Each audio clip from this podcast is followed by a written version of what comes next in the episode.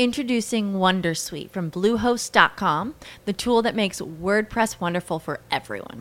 Website creation is hard, but now with Bluehost, you can answer a few simple questions about your business and goals, and the Wondersuite tools will automatically lay out your WordPress website or store in minutes. Seriously. From there, you can customize your design, pick your brand colors, and add blocks. No custom theme or coding required. You'll get content suggestions that you can keep or revise, and with Yoast SEO built in, we automatically help you get found in search engines. From step by step guidance to suggested plugins to an AI powered help bot. Our built in tools make WordPress wonderful for everyone. Maybe that's why Bluehost has been recommended by WordPress.org since 2005. Whether you're a beginner or a pro, you can join over 2 million Bluehost users. Go to bluehost.com slash Wondersuite. That's bluehost.com slash Wondersuite. With the Lucky Land slots, you can get lucky just about anywhere. This is your captain speaking. Uh, we've got clear runway and the weather's fine, but we're just going to circle up here a while and uh, get lucky. No, no, nothing like that. It's just these cash prizes add up quick. So I suggest you sit back, keep your tray table upright, and start getting lucky. Play for free at LuckyLandSlots.com. Are you feeling lucky? No purchase necessary. Void where prohibited by law. 18 plus terms and conditions apply. See website for details. Estás a punto de escuchar tu podcast favorito conducido de forma diferente. Conocerás un podcast nuevo y este mismo podcast con otras voces. Esto es un intercambio. Esto es el Interpodcast 2017. Bueno, compañeras, vamos a ir organizando el, el programita. A ver. ¿qué Ok. Ya decía yo que digo, esa voz me suena y es John Green. Sí. el Interpodcast, el Interpodcast. A ver, a ver qué, qué tal nos queda el episodio de Cinemascopa. Vamos a ir probando micros Vale. antes de empezar. A ver, hablarme un poquito, chicas. Pues, ¿qué quieres que te cuente, Jorge? Pues ese creo que es el tuyo. A ver, habla de nuevo. Pues No, aquí estoy. ese no. A ver, un segundito. Ese, ese es el Este, tuyo. este es el mío. Muy bien, muy este. bien. Ese, controlada. Pues nada, vamos, hoy vamos a hablar de Aladdin, más Este silenciado. Blanca, sí. Tenlo ahí fichado. Y controlarme ese, ese micro del medio que a lo mejor hago intervención sobre Pues aquí estoy. Que te lo pruebo. Anda, sí. mira, este que bien se oye. Sí, ahora sí, ahora que hemos regulado bien. Bueno, eh, hoy voy a tener que consultar con Ricardo, nuestro técnico de por aquí, porque ha salido un error en pantalla. Eh, ¿Os parece si antes de, de empezar eh, comentamos, silenciamos el directo? Bien. Esto, esto me gusta porque no hemos empezado a grabar. Perfecto. Que explicáis un poquito de qué va el Interpodcast eh, y sobre todo, a ver si os acordáis, sobre todo Blanca, porque Bárbara no lleva tanto tiempo, eh, qué otros programas nos ha tocado imitar en los años anteriores. Pues el año pasado. Ostras, ¿quién nos tocó imitar? Pues a mí no me mires. El, el año pasado. Jorge, pues se me ha olvidado. El, el año pasado, ¿quién hicimos? El año pasado, Charletas 112. Ah, es verdad, las charletas. Sí, bueno, el año pasado nos tocó hacer charletas 112 y el anterior el, el podcast de, de Francisco Marvel. de Marvel. Y de No Soy un Magel, de Vinilo y de Archain. Pero hace dos años. Joder, yo, tengo, yo soy Memoria- Dori. memoria ¿no? Soy Dori. Y hace dos años no, no me, no me acuerdo tampoco quién nos tocó. Hace dos años, eh, ah, sí. Factory. No, Sí. Hot Factory y hace tres años nos tocó hacer de medio mes. Eso es, eso es. Y pues ya llevamos tres años haciendo el Interpodcast. Y un episodio especial de Leviatánime hablando del eh, ataque a los titanes. Ah, bueno, sí. 2014 me parece que fue. Sí, bueno, como unos no lo hicieron, se dieron de baja, pues nos tocó hacer nosotros dos capítulos especiales para el Interpodcast. Bueno, a ver, ya es hora de que vayamos comenzando la grabación. ¿Tenéis algo preparado para beber? Porque los de Cinemascopa se toman algo relacionado con la película, que creo que Bárbara tiene alguna cosilla. Yo tengo aquí una copita. En, en mi vaso de caña. Pero ¿de qué ¿De es? qué es? Cuéntanos. Bueno, pues esto eh, es, una, es una bebida árabe. Que yo Se creo ve, que- se ve. Que yo creo que está bastante relacionado, es así transparentillo. Y está bueno. Es algo que creo que se llama arak. Y que tiene así un regusto a anís. Luego, si quieres, te lo dejo probar. Blanca. Anisete. Un regusto, no es anís anís, es un regusto. Pero vamos, está bueno, está bueno. ¿Sí? Pues yo me tomaría, esto tenía buena pinta, eh, una bebida típica de ahí de Arabia, que es el tamarindi, que es una bebida que está mezclado de tamarindo hidratado, molido, con agua, azúcar y zumo de limón. Ah, pues yo creía que, que eso era más mexicano. Por lo menos en los restaurantes mexicanos te lo, te lo sirven. Pues no, no, es de Arabia, de por ahí, de, De por ahí, ¿no? de por ahí abajo. De por ahí, de, de donde la arena. Eso, donde hay mucha arena y camellos. Pues sí. Dicen que está bueno, pero que es un poco dulce y ácido a la vez. Yo he probado el, el refresco de tamarindo en un restaurante mexicano y, y a mí no me gustó nada. O sea, de hecho, luego pedí una Coca-Cola porque dije, "De, llévate esto, digo, porque no, no- esto no es para mí. ¿No se lo diste a Truman para... Toma, bébetelo tú? Es que Truman no estaba. Anda. Si no, sí se lo hubiese dado a Truman. Que Que seguro se- que, que le gusta. Sí, porque es así. Yo te digo, sí, tenía un regusto muy raro. Es que también fuimos con una chica que es mexicana y, y nos dijo que el tamarindo te tiene que gustar. O sea, que es algo que o, O te te gu- gusta mucho o lo odias. Lo tendremos que probar, a ver. Un Con un poquito de azúcar y zumo de limón igual le cambia... A, a lo mejor cambia, cambia y, el es, sabor. y es mejor, sí. Pero vamos, que, que es eso. Y luego además, por ejemplo, en Arabia pues también hay un montón de, de test De distintos. Eh, ayer Sí, porque ahí en teoría, en teoría no deben de beber alcohol. En teoría. Bueno, pero solo si eres de, de la religión musulmana. Si no eres de esa religión, pues sí podrás en- beber. por eso que en, en teoría. Pero, por ejemplo, ayer mirando por internet vi el té de Arabia, que es un té canábico. Anda. Que es así, dije, pues esto lo tengo que probar No, lo, lo podemos haber traído aquí para probarlo. Nos saldría un capítulo muy, muy bueno. Pues sí, sale que es un té canábico y yo no, la verdad es que lo que encontré era en plan de un artículo de la OMS, de la, organiza- de la Organización Mundial de la Salud, Sí. que decía que no le habían hecho pruebas o no sé qué. Y digo, me crea confianza. Hombre, igual no es canábico y vete tú a saber lo que te meten ahí. Vete tú a saber, sí. Pero además Bueno. yo no veo a Arabia ahí plantando María, la verdad. Bueno, no sé.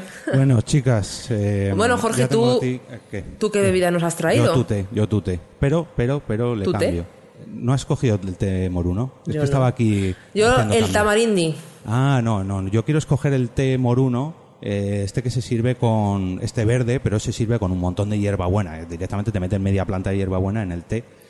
Calentito, calentito. Calentito, calentito, calentito. Muy recomendable cuando estás en el desierto, pero eh, este té lleva mucho, mucho, mucho azúcar. Y como muchos sabréis, yo soy diabético, así que el azúcar lo quitamos y me quedo solamente con el con el té en sí, pero- perdón, pero sin azúcar, con un poquito de sacarín, eso sí. Yo el té lo prefiero sin nada.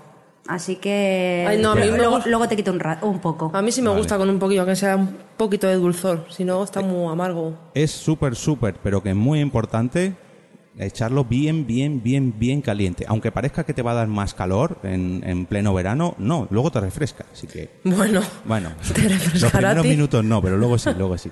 Eh, chicas, vamos a dar comienzo al, al Cinemascopa. Dejadme un segundillo. A ver, vamos a empezar con la grabación. Chicos, chicas, bienvenidos a Cinemascopa, el podcast en el que un grupo de amiguetes nos juntamos para hablar de cine y de lo que nos da la real gana. Y hoy os traemos un episodio muy especial porque es perteneciente al, Interpen- al evento Interpodcast 2017. En este capítulo os invitamos a subir con nosotros a la alfombra mágica. Hoy os llevaremos hasta el oriente más misterioso y mágico, dedicándoselo a Aladdin por su 25 aniversario eh, bueno, mejor dicho, el 25 aniversario de su estreno, aunque luego hablaremos de eso. Eh, como habéis podido comprobar, no somos el equipo habitual de Cinemascopa, sino que en realidad pertenecemos al programa ¿Por qué Podcast? Aunque estamos la mitad del equipo.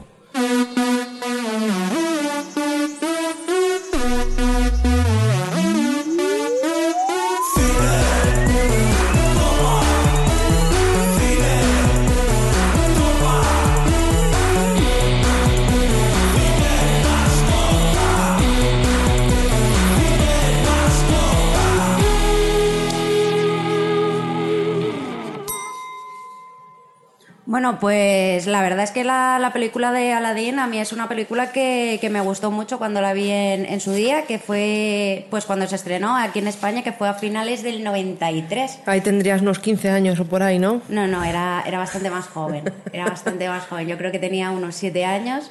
Y, y nada, yo creo que a, a mí la película me gustó mucho. Además, eh, bueno, que aquí en España se estrenó, bueno, en España y en el resto del mundo se estrenó un año después que en A Estados finales del Unidos. 93, ¿no? Porque Por fue a finales del 93, pero realmente la película es de finales del año 1992. Ujú. Yo no me acuerdo mucho cuando la vi, pues tendría tres años. Pero también recuerdo que no fue una de las películas Disney que, Disney que más me marcó, porque eh, cuando la he vuelto a ver ahora eh, había muchísimas cosas que no me acordaba y yo creo que de pequeña la habré visto dos o tres veces, no la vi mucho más. ¿Y cuál es la película de Disney que más te marcó? Que más me gustó Peter Pan. Ah, muy bien. Sí, La Aladdin eterna, no- la eterna juventud, ¿no? Sí. Bueno, está- vemos ahí a Jorge hablando solo, pero bueno. Pues sí, la, la verdad es que la película de, de Aladdin está muy bien. Además, a mí, ya te digo, me, me gustó mucho cuando la vi y además ahora en el revisionado me ha gustado más porque eres consciente de muchísimos detalles que en ese momento pues se te escapan. Porque además la, la película de Aladdin eh, marcó un antes y un después en el mundo del doblaje de las películas de animación. Y, y creo que eso está bastante bien, porque eh, la película de Aladdin, como sabéis, el doblador del, del personaje del genio y del hombre del mercado es Robin Williams y es la primera película de Disney en el que un famoso dobla a un personaje. De hecho, la, es, anteriormente ningún famoso había doblado antes a un personaje de Disney. Pero en esta película, el, por ejemplo, ¿quién era Jorge? ¿El, el Yago? ¿El pájaro? Es un actor famoso. Sí, bueno, varios, Bueno. no solo Yago, eh, Jafar también lo es, aunque Jafar es de doblaje sobre todo, pero Claro. luego, luego retiremos exactamente quiénes son porque no, no por, lo recuerdo. por ejemplo, Jafar, el doblador es Jonathan Freeman, que aquí en España fue Joaquín Muñoz. Y, por ejemplo, eh, el que digamos es Jafar, la- lo de los, mm, las transformaciones, aquí el doblador fue Jesús Ferrer, que es el doblador habitual de Harrison Ford. Pero el, digamos, el, son actores famosos de doblaje, pero digamos, actor-actor, el primero fue Robin Williams, que de hecho grabó esta, rodó esta película con una única condición. Y es que no se utilizara su nombre para promo- promocionar la película. Y lo hicieron mal, usaron el nombre y él no quiso hacer luego la precuela de, de Aladdin. De hecho, eh, Robin ¿La Williams. precuela? No, Sí, la la, precuela, la de- secuela. La secuela, Ah. bueno. De hecho, Se ha colado por ahí. Robin Williams cobró lo mínimo que le permitía, eh, las- lo- digamos, la organización de actores, lo mínimo para hacer la película. Y se dijo eso, que no, que si no utilizaban su nombre y demás. Y Robin Williams no volvió a colaborar en una película de Disney hasta que el directivo que en ese momento estaba dirigiendo Aladdin dimitió y ya no trabajaba más. Dimitió, se jubiló o vete tú a saber. Nos estamos desvelando curiosidades a tope. Bueno. ¿Habéis presentado la película como tal? ¿Habéis Sí. dado los datos bien? Ah, eso, bueno, sí. Os lo habéis saltado, ¿no? No, hemos dicho que se estrenó en- a finales del 92, pero que aquí en España llegó a finales del 93, Bien. Que es bien. una película de Disney, Sí. que es de dibujos animados. Bien, luego hablaremos del tipo de dibujos. Distribuida por... Eh, distribuida por Disney, por supuesto. No, no, no, no, no. Por Buena Vista Distribution, Ah, que es Vista Disney en realidad, pero bueno, sí. Y luego, bueno, el director, son dos directores, John Musker y Ron Clements, que ya habían trabajado anteriormente para hacer películas de Disney. Y la primera que película que hicieron los dos juntos fue una película que pre- personalmente a mí me encanta, que es Basil, el ratón superdetective. Uy, no la he visto. Mm, sí, sí. Bueno, la habrás visto, a lo mejor no te acuerdas, pero sí, esa era muy famosa. ¿Sí? Sí, de, un- de los ratoncillos. Sí, era de un ratón que era Sherlock Holmes. Sí, muy... Y sale con el gorrito. Sí, vestido- sí, ah, sí, vale, entonces sí. Me, su- me suena, tengo por ahí lagunilla. Como a mí, es que no es de las top top de Disney, entonces... Pero a mí es una de las, a mí la película de Basil el ratón superdetective a mí es una de las que más me gustaban de pequeña. Y luego, por ejemplo, también ha hecho, hicieron los dos La Sirenita, Hércules, El Planeta del Tesoro, Tiana y el Sapo y recientemente han hecho la película de Moana, aquí en España traducida Ay, como Bayana. ¿Ves? Esa sí me gusta. De nada. que Eso. precisamente eh, yo cuando fui a ver la película de Bayana, la canción justo la de De Nada, digo, hay que ver lo que me recuerda esta canción a la canción de presentación del genio. Y ahora lo entiendo Sí, todo. bueno, es que en realidad Maui y el genio son parecidos, vamos a decir. Bueno. Bueno, ¿os parece que es que hoy aquí estáis de un agustito con el Ya, aire acondicionado? Ahí hace un calor, la primera me voy a venir aquí. No mola verlo ¿eh? porque yo estoy acostumbrada a hablarte ahí y es que ahora me tengo que estar todo el rato girando para hablar contigo. Bueno, pues que ya Chico, ponte ahí delante. Bueno, a ver si empezamos a ver movimiento por el chat, porque este capítulo lo estamos grabando en directo. Hay que decir que los compis de Cinemascopa creo que no lo hacen en directo. Nosotros intentaremos comentar lo que nos deje la gente en el canal de YouTube de WordPress Radio ahora. Y... Hay que decir que hoy no vamos con uniforme tampoco. no, porque bueno, no estamos grabando un Porque Podcast. Tú sí. Bueno, pero no se ve porque tengo el portátil delante. Bueno, que mm, eh, vamos a relataros un poquillo de qué va Aladdin y luego nos metemos en curiosidades, eh, actores y actrices de lo que lo doblaron mm, y pequeñas sorpresitas que tenemos por ahí. Voy a intentar resumiros un poquito todo el argumento, pero interrumpidme cuando queráis, ¿vale? Vale. Que hoy estamos aquí tres, así que va a ser todo bastante controlable. ¿Te podemos interrumpir entonces? Sí, como ahora mismo. Vale. Bueno, mientras voy preparando el guion, eh, ¿habéis comentado qué edad teníais cuando la visteis Sí. por primera vez? Sí. Vale, pues yo no. Bueno, que yo creo que tendría tres años. Pero no Yo- fuiste al estreno, lógicamente. Hombre, pues no. Bien, pues esa, esa era mi pregunta. Yo sí, yo sí fui al estreno. Y la verdad que, bueno, al estreno, estreno no, al cine. Y la verdad que con 8 o 9 años me Pero tanto no tenías. ¿Cómo que no? Ah, bueno, sí. 84, Vale, sí, sí. 92, 93, pues eso, 9 años justo. No, no. Y la verdad que se convirtió en una de las películas preferidas de Disney para mí. Luego con El Rey León también supieron dar esto, pero Aladdin a mí Pues yo me fíjate flipó. que a mí el Rey León de pequeña no me gustaba. Bueno, luego, luego hablamos del Rey León si quieres, pero Aladdin solamente por el genio me flipó Sí. mogollón. Y el mono. Luego, luego hablaremos del mono. A ver, os comento. La película comienza con un Rowie, que esto lo hemos aprendido gracias al cómo se hizo Aladdin. El Rowie es el que el típico árabe que te cuenta las historias alrededor de una hoguera en el desierto y que, por ejemplo, nos cuenta la historia de la lámpara mágica de Aladdin.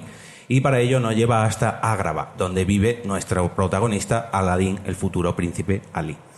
Agrava es una ciudad del Oriente Próximo donde el joven Aladdin intenta sobrevivir robando para comer mientras escapa mientras escapa de la Guardia Real. Cada noche se duerme junto a su mono Abu mientras eh, sueña cómo sería vivir en el palacio que ve desde su ventana. El palacio que yo creo que estamos, tenemos todos claro que es el Taj Mahal, ¿no? Sí, es una representación del Tamajal. Es que, aunque es una ciudad, digamos, árabe, árabe, árabe, luego también tiene muchas influencias hindús y... ¿cómo Hombre, si te fijas en los- No, eh, otro, luego lo los, gor- la- los turban, lo que llevan en la cabeza El parece más de los indios que de ellos, de los hindús, vamos. Sin embargo, Abu y Aladín llevan el... ¿Cómo se llama? El de los... Eh, ese es- ese es el fez. Ese es el fez. No, No, pero yo te que digo el turbante. sultán- claro, el del sultán... No. el del sultán blanco, ese es más de los hindús. Sí, eso. Y de hecho parece hindú. Claro, es que el Taj Mahal es hindú, creo. ¿no? Sí. Sí, yo creo que sí. sí. Bueno, que alguien nos corrija si no ve. Eh, en dicho palacio vive casi Introducing Wondersuite from Bluehost.com, the tool that makes WordPress wonderful for everyone. Website creation is hard, but now with Bluehost, you can answer a few simple questions about your business and goals, and the Wondersuite tools will automatically lay out your WordPress website or store in minutes. Seriously. From there, you can customize your design, pick your brand colors, and add blocks. No custom theme or coding required. You'll get content suggestions that you can keep or revise, and with Yoast SEO built in, we automatically help you get found in search engines. From step by step guidance to suggested plugins to an AI powered help bot. Our built in tools make WordPress wonderful for everyone. Maybe that's why Bluehost has been recommended by WordPress.org since 2005. Whether you're a beginner or a pro, you can join over 2 million Bluehost users. Go to bluehost.com slash wondersuite.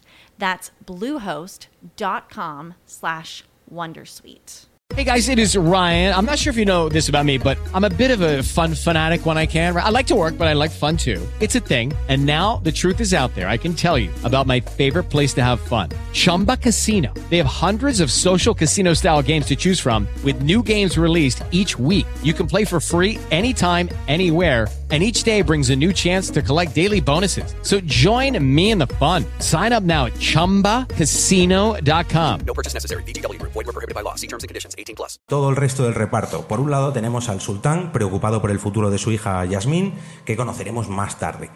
Y por otro lado vive Jafar, el gran visir del sultán, acompañado, como no podía ser menos, del mejor de sus secuaces, el loro Iago. También personaje potentón, Iago, que es un loro, pero tela las que lía.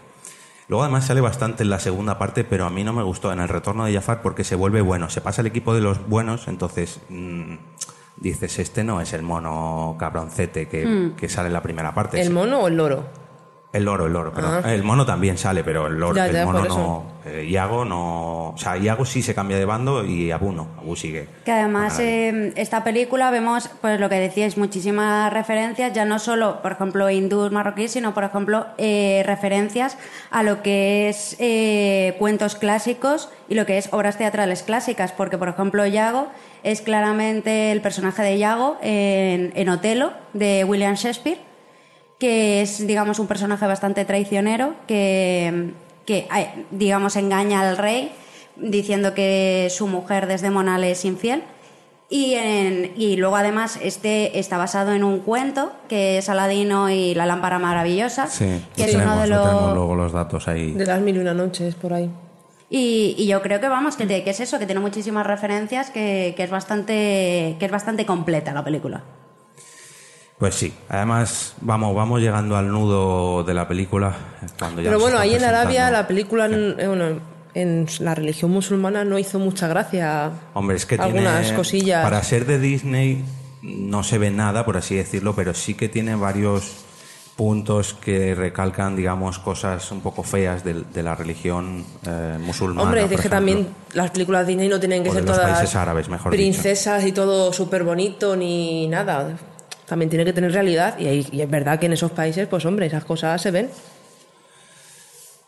Ya, bueno, pero una película Disney a lo mejor, no sé, a lo mejor en, en- en Austria o en Alemania también se hacen cosas muy, muy, muy feas y no salen en otras películas de princesitas de Disney. Y aquí tampoco salen directamente, pero mm, sí que dejan intuir cosillas. Mira, por ejemplo, voy a dar un apunte. En la canción Arabian Nights, que en español no sé cómo la habrán La traducido, noche de Arabia. si me Arabia tú. Sí, es esa, es esa. ¿vale? Eh, la letra original decía, donde te cortan la oreja si no les gusta tu cara. Es una barbarie, pero hey, es mi hogar. Entonces eh, la, la la censuraron, y la tuvieron que redoblar y, de, cambiarlo donde todo es llano e inmenso y el calor es intenso. Es bárbaro, pero hey, es mi hogar.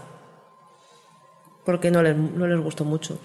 Hombre, imaginamos que la Pero claro, eso lo censuraron. cens- joder, qué palabra. Censuraron. Lo quitaron en el vídeo en el 93 para el nuevo lanzamiento de la banda sonora. Así que yo creo que en la película original sí que salía así. Sí, pero vamos que aquí en España no me imagino que no lo veríamos. No, porque si es a finales del 93. A, a mí, por ejemplo, una de las cosas que más me sorprende de esta película, que al ser una, que aunque sea una película de princesas Disney, realmente eh, creo que es la única película en la que vemos a una princesa que no es la protagonista de la película. Sí, además que es secundaria total y todo lo que le pasa es como, bueno, Que tú te la bufa, que no, que no tienes que Pues como voto. en, en Arabia, cállate mujer que no pintas nada. Pues lo mismo, yo creo Claro. que lo hicieron por eso. Es, por ejemplo, en la, en la película de La Bella Durmiente, la, aunque la princesa Aurora solo sale durante 18 minutos de los 70 que dura la película, es protagonista. Sí. Y eso que solo tiene, eh, creo que son eh, unas 15 líneas de diálogo. Aquí es parte importante de la trama porque realmente Aladdin quiere conquistar a Yasmín, eh, tanto Jafar tiene interés en conseguir también eh, a Yasmín, el padre también tiene Interés algo de que ver. se case ya la o sea, todos realmente quieren hacer algo con Yasmín, pero Yasmín se supone que no, no, tú cállate, que de aquí no tienes ni voz ni voto y decidimos nosotros lo que te va a pasar. Mujer florero. florero. Eh, a ver por dónde iba. Eh, las casualidades de la... Perdón, Oye, estás hoy Las casualidades poco- de la vida, sí, no sé, esta cosa de grabar un podcast que no es el mío. Las casualidades de la vida hacen que Yasmín conozca a Aladdin en su escapada por huir del destino que su título le acarrea. Recordemos que es la hija del sultán y que lógicamente su padre quiere casarla en un máximo de dos o tres días, me parece que dicen dos. Dos ¿no? días. Dos días. No sé por qué, si es que sea la mayor de edad o, o se tiene que... Seguramente se, será su cumpleaños, será mayor de edad y se tenga que casar antes de que cumpla esa mayoría de edad. Con un príncipe o con quien sea. Que No, no, no, no, con un príncipe. Se tiene sí, que casar con un supuestamente, príncipe. pero luego sale Jafar y dice, bueno, con un príncipe o... Ya, Ya, pero eso pero- es porque hace trampas. Ya, bueno. Que, por ejemplo, una de las cosas curiosas justo de cuando se conocen Aladín y, y Yasmín es que eh, Yasmín se disfraza, digamos, de plebeya para poder, para poder salir del palacio y demás, y es cuando Aladín se enamora de ella, pensando que es una, una pordiosera. Sí. Pero en cambio, en el, en el, tanto en el guion original de la película como en el cuento original, eh, Aladino y la lámpara maravillosa, eh, se ve claramente que Yasmín es princesa y Aladín se enamora de ella. Lo que pasa es que esto lo cambiaron porque creían que iba, que a lo mejor quedaba como que Aladín solo quería a Yasmín por su Por su dinero. Por la pasta. Sí. Mm. Hombre, lo da a entender. Si hubiera sido así, lo da a entender porque él siempre está mirando el palacio y diciendo, me encantaría vivir ahí, ser rico. De hecho, al mono se lo dice. Sí. Le, da le dice, en un futuro vamos a, vamos a ser ricos. Vamos a vivir ahí en el Sí. palacio. Eh, comentaban en el, en el cómo se hizo que les costó mucho hacer que, o sea, no les costó nada hacer que Aladín se enamorase de Yasmín, porque lógicamente, aparte de ser una mujer muy bella, eres la princesa, como dices tú, por la pasta, por, por el título, en fin, porque, por, porque es la princesa, es que es lógico. Pero sin embargo, que Yasmín se enamorara de Ali no era tan difícil. Entonces, en todas las No era tan intervenciones. fácil, me imagino. Eso no era tan fácil, perdón, y gracias. Em, les costaba mucho que Yasmín, siendo una princesa, se enamorara de alguien, digamos, de la clase social de Aladín. Entonces, en todas las intervenciones que tiene Aladín, siempre él intenta fanfarronear, ser un poquito chulito, pese a que luego él sabe que es un pobre, die- una, Una rata callejera. callejera que no tiene ni, ni, nada que llevarse a la boca, ni donde, bueno, donde dormir sí, tiene ahí una casita, pero bueno, con buenas vistas, con buenas vistas. Pero claro, tenían que trucar todas las intervenciones de Aladín, incluso cuando ya es príncipe, cuando ya es el príncipe Ali, él sigue diciendo, eh, yo soy, yo soy, yo soy, yo soy, yo soy, conóceme, conóceme, conóceme. Nunca realmente muestra su verdadera cara hasta que se van a pasar una noche en su mundo ideal, que ahí se, se descubre quién es, por así decirlo. Bueno, pero en un principio lo descubre Jafar cuando le quita... No, lo- lo- Jafar sospecha, pero no, no, pero luego le quita con la varita esa que tiene la serpiente, le desnuda, bueno, le quita, le deja con su ropa normal y ahí dice, ahí Yasmín se da cuenta que es Aladín el que conoció en la... Espera, espera, que llegamos, que ¿no? llegamos ahí. Pero no, se da cuenta en el mundo ideal, lo que pasa es que el príncipe Ali le dice que él a veces se disfraza de pordiosero Ah. también para salir de palacio.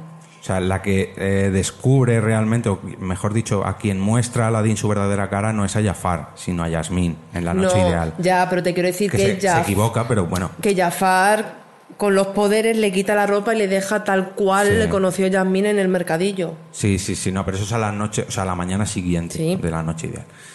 Eh, la Guardia Real eh, encuentra a Yasmín y de paso arresta a Aladín. En ese momento Jafar descubre que Aladín es el elegido para entrar en la Cueva de las Maravillas, que nos hemos contado que al principio nos muestran una pequeña escena de cómo Jafar está llevando a pobres incautos a, a esta cueva con cabeza de tigre, Tigre. tigre, bueno, tigre blanco en verde, pero bueno.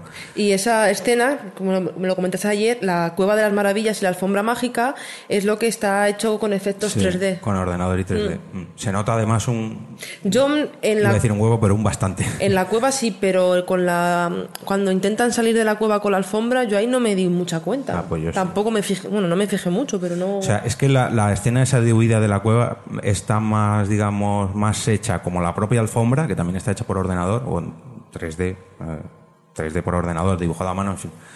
Se nota menos que es eh, hecho por ordenador, pero el tigre canta mogollón. O sea, el tigre, no sé si recordáis en La Bella y la Bestia cuando se ponen a bailar en el salón, Sí. que el salón también está todo hecho por ordenador y canta bastante, pues aquí pasa lo mismo. El tigre es espectacular, pero se nota mucho que está hecho por ordenador. Toreando a los guardias y hoy no me quedo sin pan. Tal vez cuando llegue el ramadán. Y queda un rato. El rey a prueba de espadas. ¡Qué horror! ¡Qué bestias son! Yo soy pobre pero un señor. ¡Rata! ¡Fresco! ¡Toma! Solo unas migajas. Pobre de Aladín, ha llegado el fin. Gracias por salvarme, Abu. ¡Tú! ¡Qué granuja y pillo es ese chico! Siempre haciendo el golfo en el bacar. Yo le daba y bien en el hocico. Yo no soy así, tengo que vivir. Solo un bocadillo no es mucho pedir. El rey del buen camuflaje, no hay quien me meta en prisión. Quizá venga bien un callejón. ¡Allí está! El rey y no un corderito. El as escapa al final. Creo que esto va a acabar muy mal. ¡Y yo! Vamos a entendernos. No soy así, tengo que vivir. No podéis dejarme ir.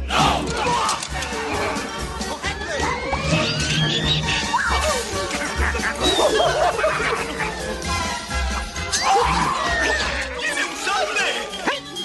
¡Cretinos! ¡Nosotros también tenemos sables!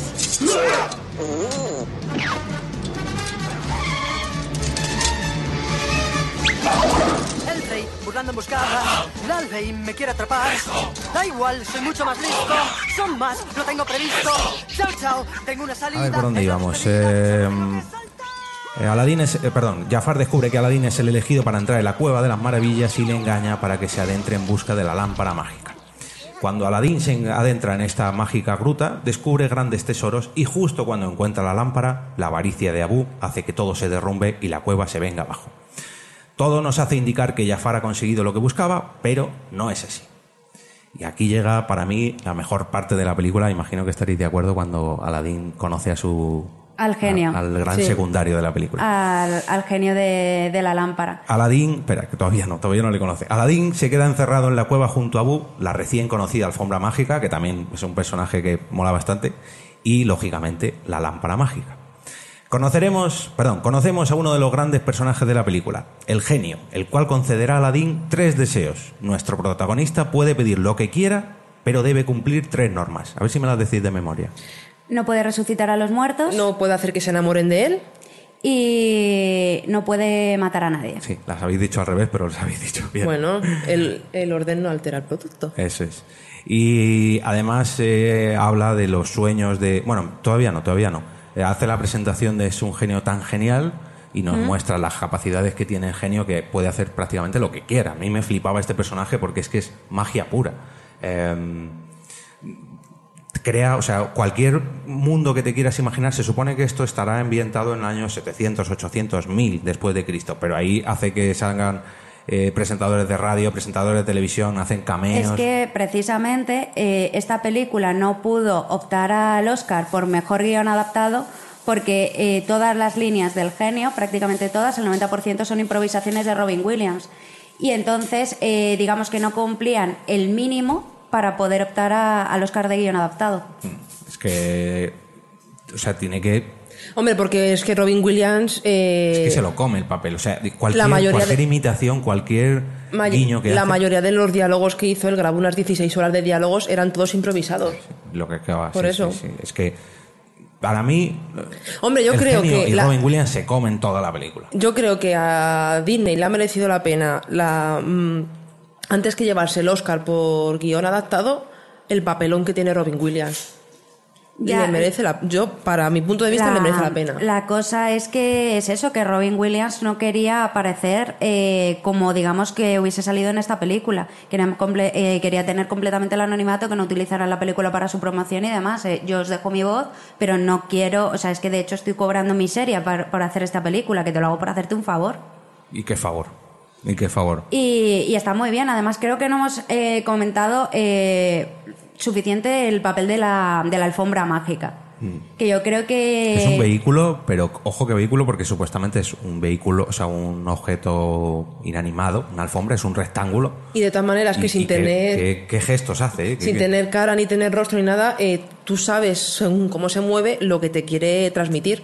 Sí, es, es que Disney, tanto Disney como por ejemplo Pixar, eh, es bastante, digamos, experto en hacer, mostrar sentimientos en objetos inanimados. Y yo creo que con la, con la alfombra lo hace muy bien. Además, es que eh, la en el guion original, la alfombra no iba a ser una alfombra, iba a ser como en el cuento original que iba a ser un anillo, y iba a ser el segundo Ah, sí. genio que conoce a Aladino. Pero no les gustó mucho la Pero idea. les pareció... ¿Cómo, cómo, cómo? En el no, no, no. Lo, que, la- lo del anillo creo que era que no iba a ser el genio que iba a salir de una lámpara. Creo que salía de un anillo. No, es que en el cuento original hay dos genios en la historia. Tenemos el genio del anillo y el genio de la lámpara. El genio del anillo es un genio que lo- el único poder que tiene es que te puede trasladar de un sitio a otro. Y luego tenemos el genio de la lámpara tal y como lo conocemos. Entonces, querían adaptarlo para que se pareciera más al cuento original. Entonces, la alfombra iba a ser un anillo. Lo que pasa es que quedaba como muy poco visual. Poco Entonces dijeron, dice, pues mira, eliminamos al genio del anillo y como necesitamos algo que transporte a, Aladín de un sitio a otro, pues el genio del anillo lo transformamos directamente en una alfombra mágica y así queda todo más chulo. que además es amiga de- del genio, que Del se conocen genio. de hace milenios, según dice. Tenemos eh, comentarios en el canal de YouTube de WordPress Radio Ahora y nos dice Madresfera TV, compañera o compañeros, mejor dicho, de Nación Podcast. Hola chicos, oye, qué conversación tan interesante. Muchas gracias, Mónica. Eh, Tilly Blogs nos dice, feliz año, que se me ha pasado felicitaros. Pues nada. Igualmente. Feliz año, ya hemos pasado la mitad del año, o bueno, casi, casi, Casi, casi. casi. Em, la Oye, yo. Ah, Ah, eh, bueno, no. Sigue, sigue, sigue, no. ¿Qué? Que no, que no iba a hablar de la alfombra. Tú sigue, ah, sigue. venga, vamos a seguir con el argumento y Ah, seguir- no, coño, Ah, entonces no. Luego no hemos hablado del vendedor que sale al principio. Sí, he dicho yo el Rowi. que Sí, nos pero presenta. que en teoría cuentan que es el genio, es como Introducing Wondersuite from Bluehost.com, the tool that makes WordPress wonderful for everyone. Website creation is hard, but now with Bluehost, you can answer a few simple questions about your business and goals, and the Wondersuite tools will automatically lay out your WordPress website or store in minutes. Seriously. From there, you can customize your design, pick your brand colors, and add blocks. No custom theme or coding required. You'll get content suggestions that you can keep or revise, and with Yoast SEO built in, we automatically help you get found in search engines. From step by step guidance to suggested plugins to an AI powered help bot. Our built in tools make WordPress wonderful for everyone. Maybe that's why Bluehost has been recommended by WordPress.org since 2005. Whether you're a beginner or a pro, you can join over 2 million Bluehost users. Go to bluehost.com slash Wondersuite. That's bluehost.com slash Wondersuite.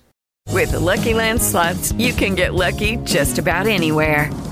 This is your captain speaking. Uh, we've got clear runway and the weather's fine, but we're just going to circle up here a while and uh, get lucky. No, no, nothing like that. It's just these cash prizes add up quick. So I suggest you sit back, keep your tray table upright, and start getting lucky.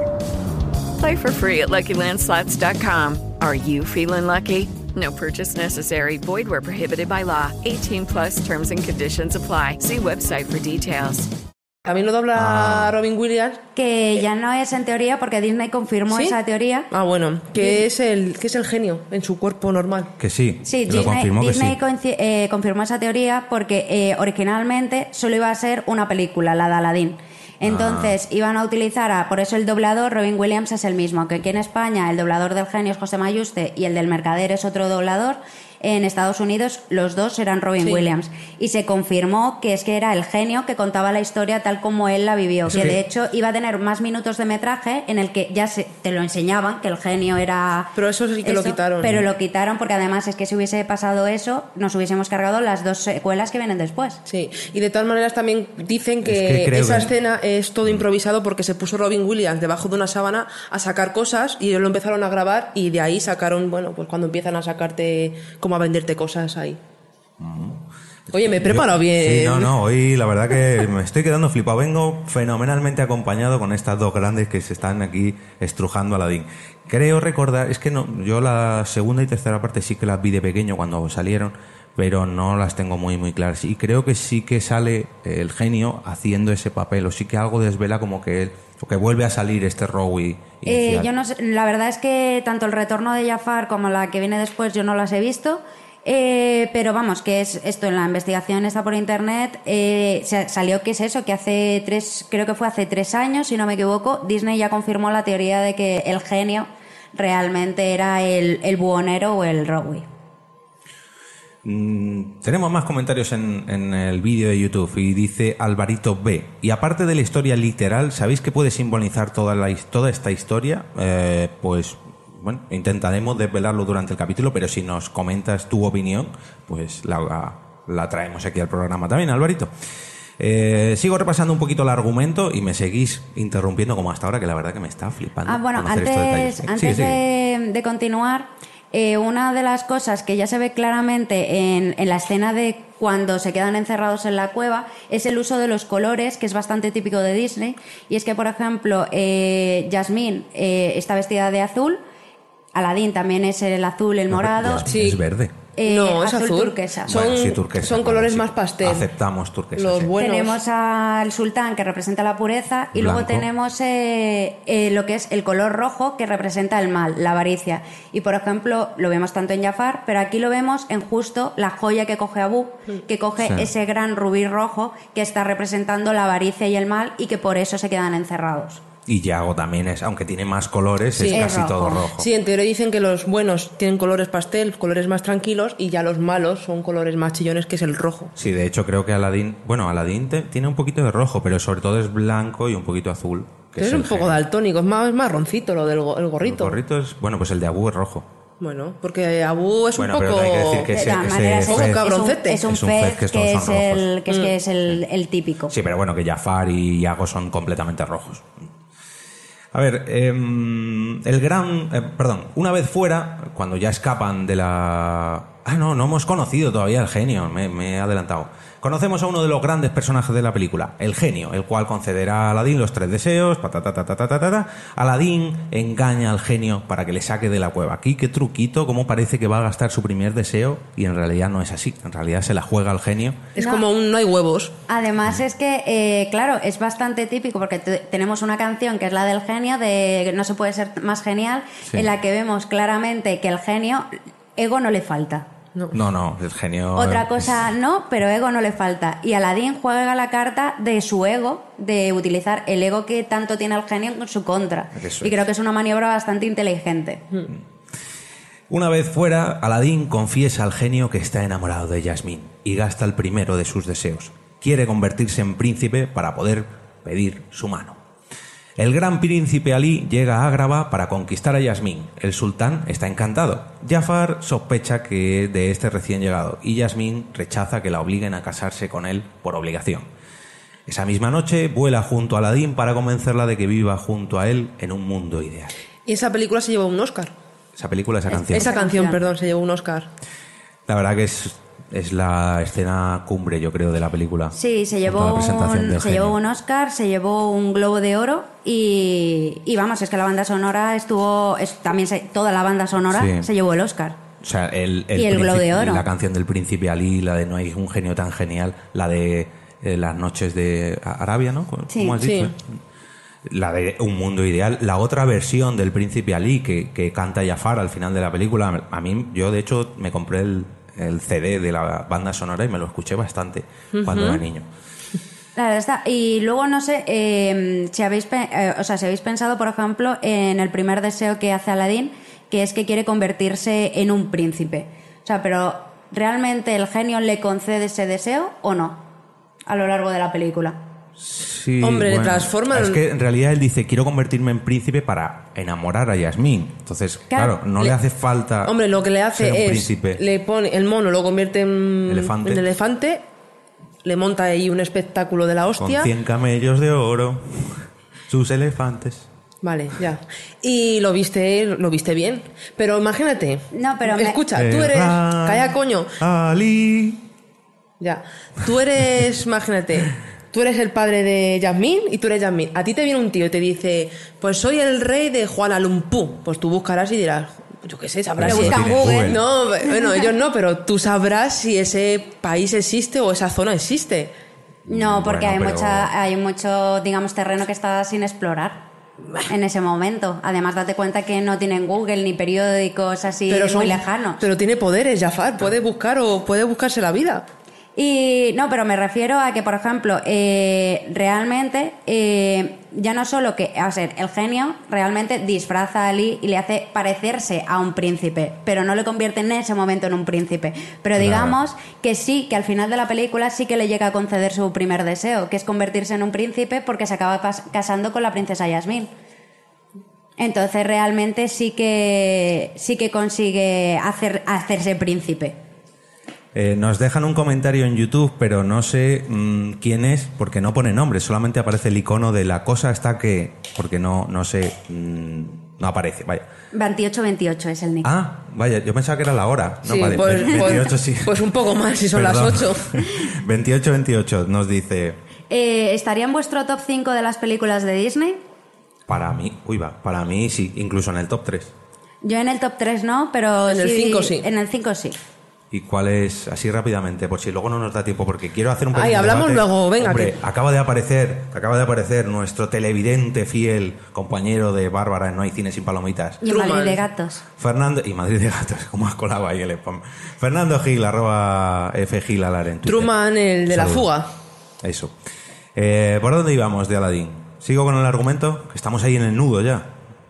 Pues como tú prefieras, Venga, Jorge, que bueno. eres el, el líder del programa. Vamos a... Vosotras interrumpidme. Que sí, venga, tú sigue. Madre mía. Manda a la guardia... eh, be- be- be- Jafar...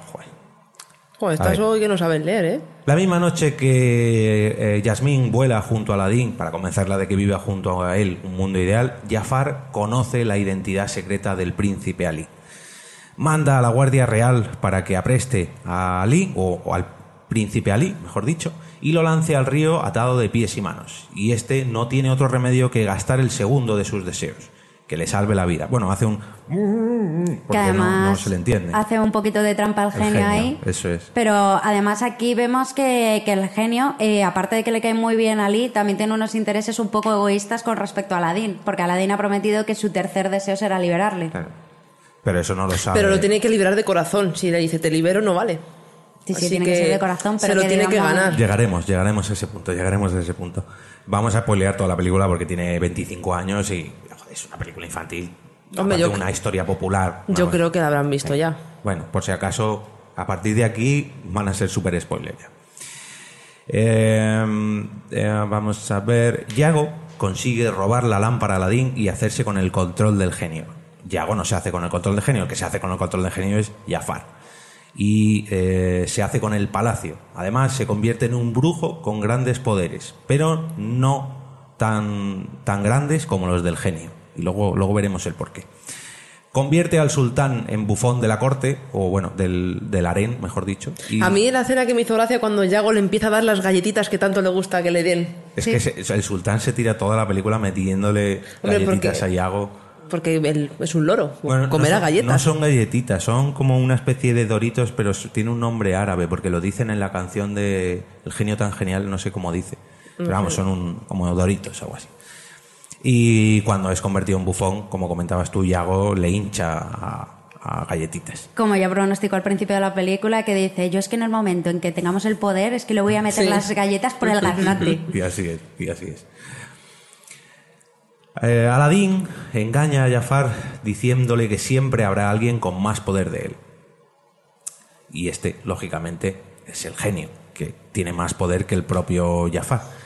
Este le pide al genio que, conceda, que le conceda el deseo de convertirle en otro genio de la lámpara, para conseguir el poder absoluto Pero- y corromperse absolutamente. Lo conven- le convence a Aladín. Eh, claro, no, pero Aladín le dice, no, va, no, siempre va a haber alguien con Sí, más poder eso. que tú. Y el otro dice, no, soy un mago muy poderoso. Y dice, no, no, mira, ahí tienes el genio que tiene más poder que tú. ah, pues me voy a convertir en genio. Y es cuando se hace un genio de estos enorme que parece, parece Satanás, Sí. prácticamente. Se vuelve rojo, en fin, luego se transforma en cobra. Se corrompe absolutamente y cuando es convertido en genio, se le esclaviza. Lo último que aparece es que se le ponen los grilletes y pff, la lámpara mágica negra, en este caso. Porque la coge Aladín y la toca.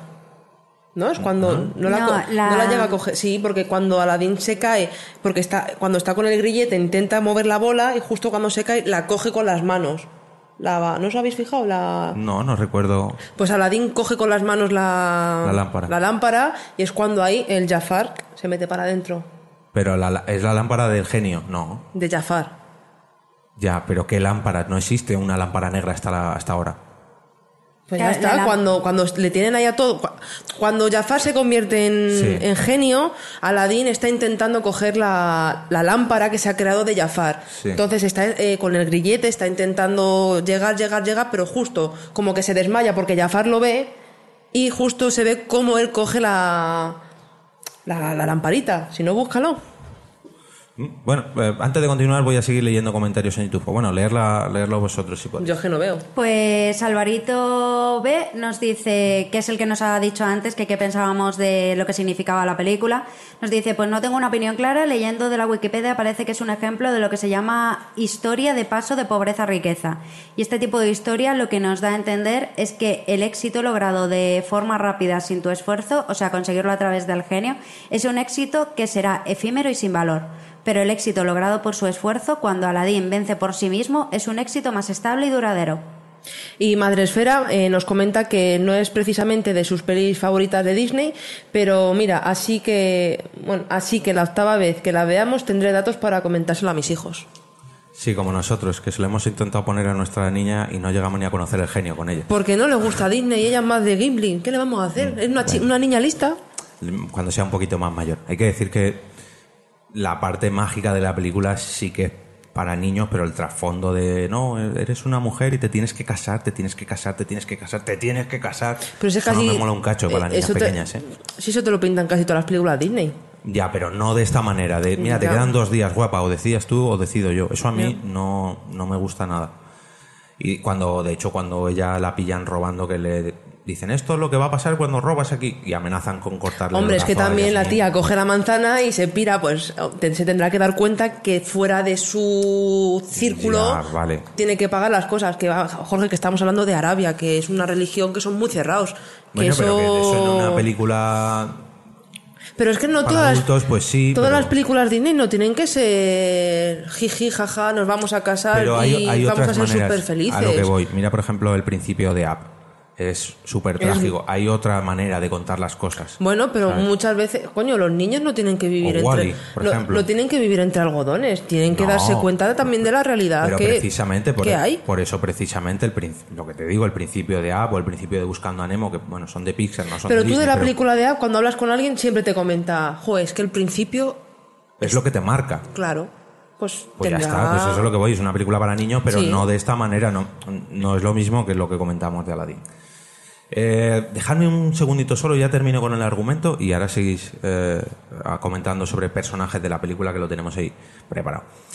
Eh, cuando Jafar es convertido en genio, una vez que vencen, eh, perdón, sí, Jafar es convencido en genio, le consiguen meter en la lámpara negra que conocemos hasta ahora, el genio tira literalmente al desierto la lámpara negra y Aladdin, una vez que vencen al malo de la película, a Jafar, concede, perdón, pide su último deseo y es concedido. Y este último deseo es liberar al genio de la lámpara. Desaparecen los grilletes y el genio es libre para volar donde quiere.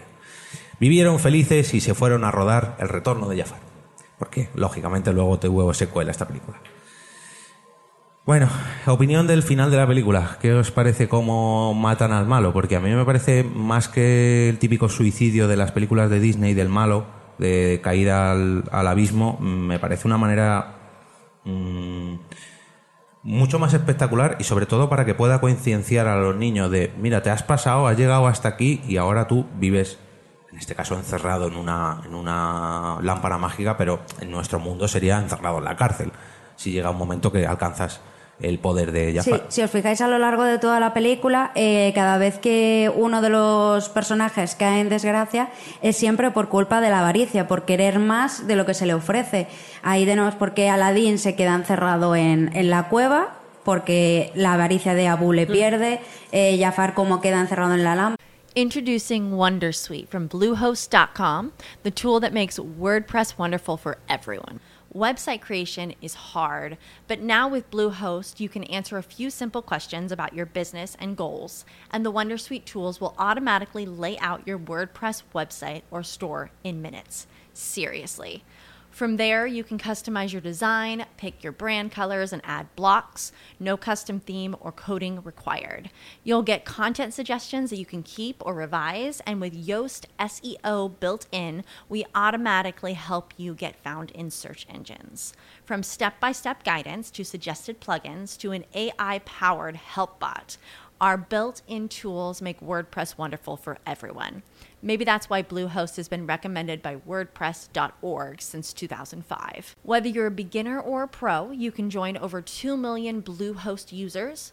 Go to bluehost.com slash Wondersuite. That's bluehost.com slash Wondersuite. Lucky Land Casino asking people what's the weirdest place you've gotten lucky? Lucky? In line at the deli, I guess? Aha, in my dentist's office. More than once, actually. Do I have to say? Yes, you do. In the car before my kids' PTA meeting. Really? Yes. Excuse me, what's the weirdest place you've gotten lucky? I never win and tell. Well, there you have it. You can get lucky anywhere playing at LuckyLandSlots.com. Play for free right now. Are you feeling lucky? No purchase necessary. Void where prohibited by law. 18 plus. Terms and conditions apply. See website for details. para porque su avaricia le pierde. Entonces, eh, de hecho, incluso Aladdin vuelve a tener varios fallos de, de avaricia a lo largo de, de la película, sobre todo cuando está intentando conquistar a, a Yasmín. Y es uno de las, digamos, el mensaje más claro que yo creo que tiene esta película, que es que la avaricia rompió el saco y que si tienes mucha avaricia puedes acabar muy perjudicado. Y también hay escenas, no sé si os habéis dado cuenta, cuando ya Aladdin es convertido en príncipe Ali, eh, la, la pluma que lleva mm, en el sombrerito, siempre que miente, la pluma está para abajo. ¿No os habéis dado cuenta cuando, Sí, empieza- que cuando le miente? tapa- le No. tapa la cara. Ah, pues no, no me he dado cuenta. Mira, mira. Curiosidades para verla otra vez más. Bueno, tampoco, ya, ya veremos. No va a tocar verla con Nerea seguro, vamos. Me bueno, juego el cuando cuello. crezca. Bueno, y eh, por ejemplo, una de las curiosidades que tiene la película, justo en la, el- eh, digamos, la canción de este genio tan genial, al final eh, el genio se tumba y le aparece un cartelito arriba que pone aplausos. Aplausos. Eso es porque cuando se hicieron, digamos, los pases, pa- los primeros pases de la película para ver qué tal funcionaba con el público, o sea, los productores y el director lo que querían era que la gente aplaudiese después de cada número musical, pero nadie aplaudía. Entonces, en tema de coña pusieron el, el de plan de el genio pidiendo los aplausos.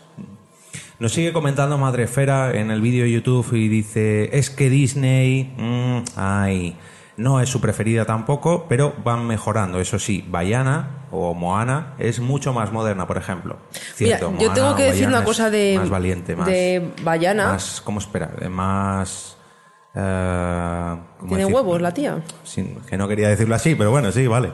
A mí, barco. me acuerdo, bueno, no tenía que ver, Independiente, independiente. pero la primera vez que vi Bayana dije, vaya tostón de película que solo sabe cantar y cantar y cantar, porque la vimos nosotros dos solo. Al día siguiente la pusimos a Nerea y ahora estoy encantada con la banda Y sonora. cantando y cantando y cantando Sí. y cantando todos los días en el coche. Me tiene canciones muy buenas. Bueno, repasamos un poquillo los, eh, los Bueno. personajes que...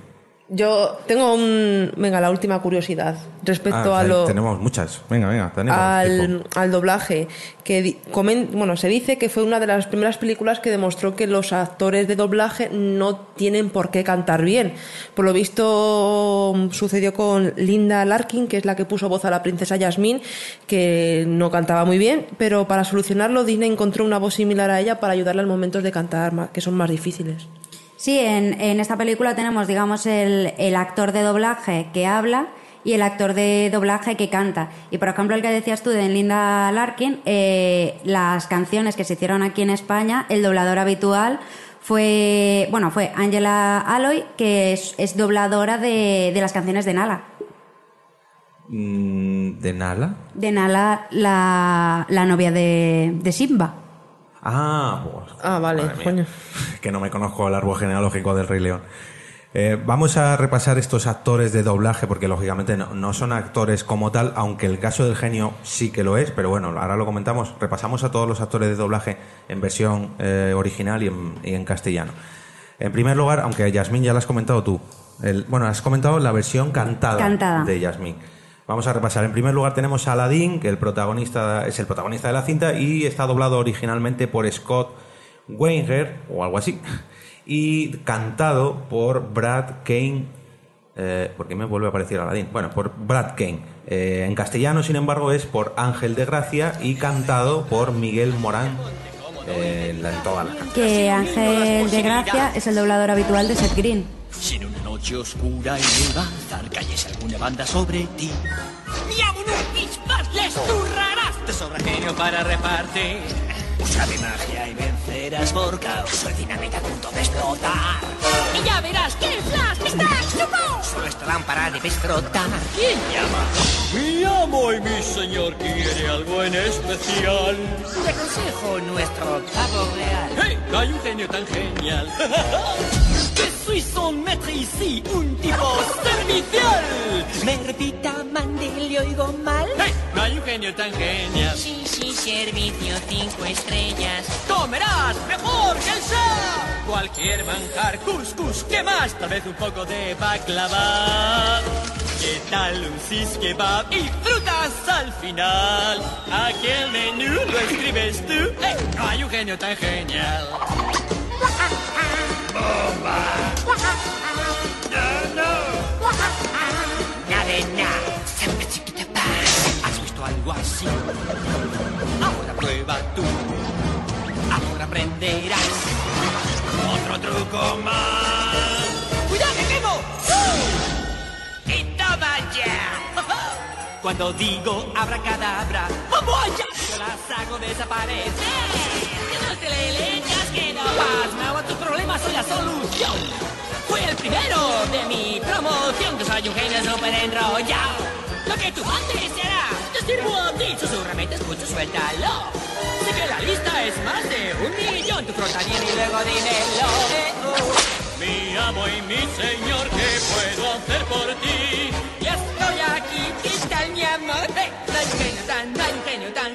Seguimos, seguimos. Y Miguel Morant hizo el doblaje de las canciones de El Príncipe Lin en Mulan. Buah, a mí es que Mulan uf, No, no me Mulan, gustó. Manita abajo, manita abajo. Luego tenemos al genio de la lámpara, que es un secundario que se come la pantalla, eh, doblado originalmente por Robin Williams y en España fue José Mayuste. Y la verdad que tampoco lo hace muy mal, a, ¿eh? a mí me encanta. A mí, yo reconozco, Mm. me podrían tirar piedras, me podrían tirar lo que sea, pero José Mayuste a mí, en esta película, me flipa. Y también la canta. Que además, eh, por ejemplo, es lo que comentaba al principio de- del programa, que en España también se respetó el tema de coger a un actor que fuese más conocido para doblar al genio, al igual que se hizo en Estados Unidos, porque todos los actores son actores de doblaje, excepto eh, José Mayuste, que era, digamos, el, el actor más conocido. En esta que era el principio de, de poner a famosetes, por así decirlo. A ver, José Mayuste es un actor, pero bueno, era una cara súper conocida por Martes y Trece. Las Y se- empanadillas. Se, arriesgaron a... De Móstoles, recuerda. Se arriesgaron a, a que José Mayuste doblara a Aladín y le salió para mí, ya digo, bastante bien. Incluso en las canciones, yo hasta ayer pensaba que las canciones no las había doblado yo, él, pero al menos no he encontrado ningún sitio donde diga que no las dobló. O sea que todo parece No, hombre, yo creo que es la misma voz. Sí, pero bueno, también en, el- en Aladdin y en Yasmín parece la misma voz en las canciones y no lo es. Bueno, has comentado a Yasmín en la versión cantada. En la versión hablada, ¿tienes los datos por ahí? Es Marta Barbera, que es la dobladora habi- habitual de Linda Larkin, que como comentaba Blanca, fue la dobladora de Yasmín. Eh, Jafar, Blanca, ¿le tienes por ahí? Joder, macho, es que me... ponme esto más grande, por favor. que me estoy dejando los ojos. Ah, bueno, así. Así. Jafar es el villano de la historia, doblado originalmente por Jonathan Freeman y en... Ah, esto ya lo hemos comentado antes. Y en castellano por Joaquín Muñoz. que en castellano tuvo tres dobladores. Eh, Joaquín Muñoz como Jafar, eh, Jesús Ferrer por las transformaciones de Jafar, que en el que es el doblador habitual de Harrison Ford, como he comentado antes, y Jafar Canciones fue Xavier Rivera. Hay que comentar de Yasmín que hay una modelo. Es que esto ayer buscando. No me acuerdo qué fue Yasmín o algo así. Me salió un vídeo de 10 princesas Disney que escriben que existen en la realidad. Y una de ellas era Yasmín. Resulta que la modelo Olenka Mía Noel. Esto tenía que haberlo comentado con Yasmín, pero se me ha pasado. Hizo una especie de cosplay con su novio para grabarlo y hacer eh, un mundo ideal. Si puedes buscar este nombre de Olenka Mía Noel, le damos tiempo a los oyentes para que lo busquen. Olenka con K sin H ni nada, Mía como no escribe y Noel como, Como Papá Noel. Exacto. Y si ponéis Yasmín vais a ver una foto que es exactamente igual. Sí, se, Es es- clavada. se parece muchísimo. Hay que decir que el novio en este vídeo de Un Mundo Ideal no se parece tanto. Eh, vamos, no tiene nada que ver con, bueno, es con el que el novio se inspiraron en Tom Cruise para hacerlo. Bueno, en un principio lo querían hacer, querían hacer un chaval el personaje de 13 años y que se pareciera a Michael J. Fox, pero vieron que para conquistar a una mujer rica, pues no, no era. Pero el personaje está basado en Tom Cruise y en modelos de... Ay, ¿de quién es? Y en modelos de Calvin Klein. Toma ya. Y las vestimentas están basadas en el rapero MC Hammer. Ah, sí. ¿He visto eso de los pantalones... Eh, Cagaos. No, joder, no cagaos, Los bombachos. No, no, tampoco son bombachos, son de globo, de globo. Y los movimientos que hacen la presentación de mm, del Príncipe Alino, ¿cuál es la otra canción del principio? Eh, En la el- que huye. Sí, eh, la de Yo soy el rey Sí. de la- En esa también hace un varios movimientos que son iguales que el videoclip de una de las canciones más famosas de, de MC Hammer. Bueno, tenemos también al Sultán, que es el rey de Ágrava, eh, está doblado originalmente por Sigel Douglas y en castellano por Manuel Lázaro. Este no canta, así que no tiene actor de doblaje que canta. Eh, Blanca, Abu, este está doblado también. Eh, vale, es el acompañante de Aladdin, eh, doblado, doblado originalmente por el pato Donald.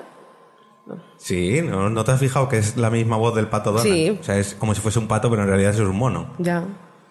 Y por eh, bueno, y originalmente por Frank Welker.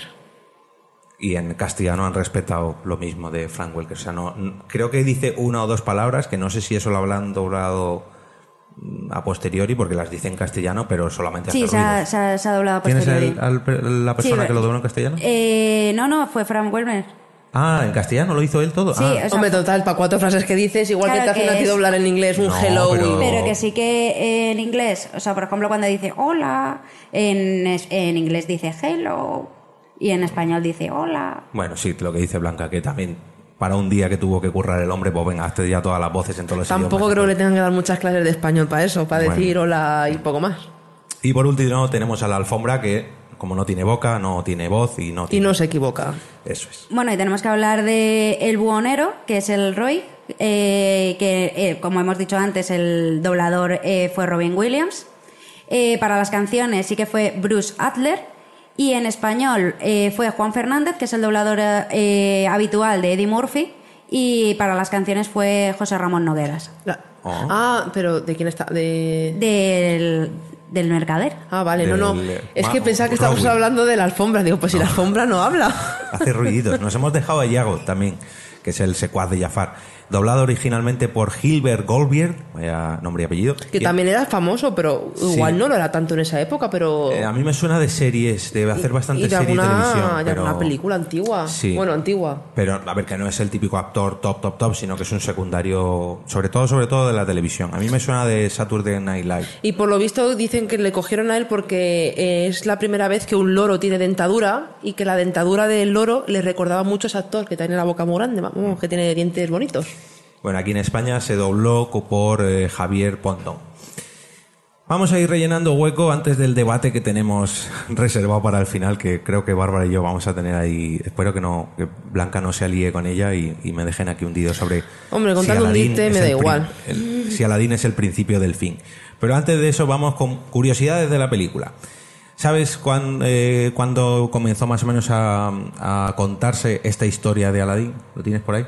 Eh, pues eh, la historia de Aladdin es una leyenda popular, Bien. pero se añadió en el cuento de las mil y una noches en el siglo XIX, que fue un francés que ahora no Eh, recuerdo sí. el nombre. Sí, sí, sí, yo tampoco tengo el nombre, pero sí, el libro, por así decirlo, fue en torno al 1700 y pico, 1800, por ahí, no se sabe con, con Que certeza. además hay dos versiones de este cuento, una escrita, o sea, una añadida en Las Mil y Una Noche y otra escrita por los hermanos Grimm, que, que varían muy poquito lo que es eh, el cuento. En la de los hermanos Grimm es bastante más corto que el cuento de Las Mil y Una Noches, que más o menos son unas 60 páginas.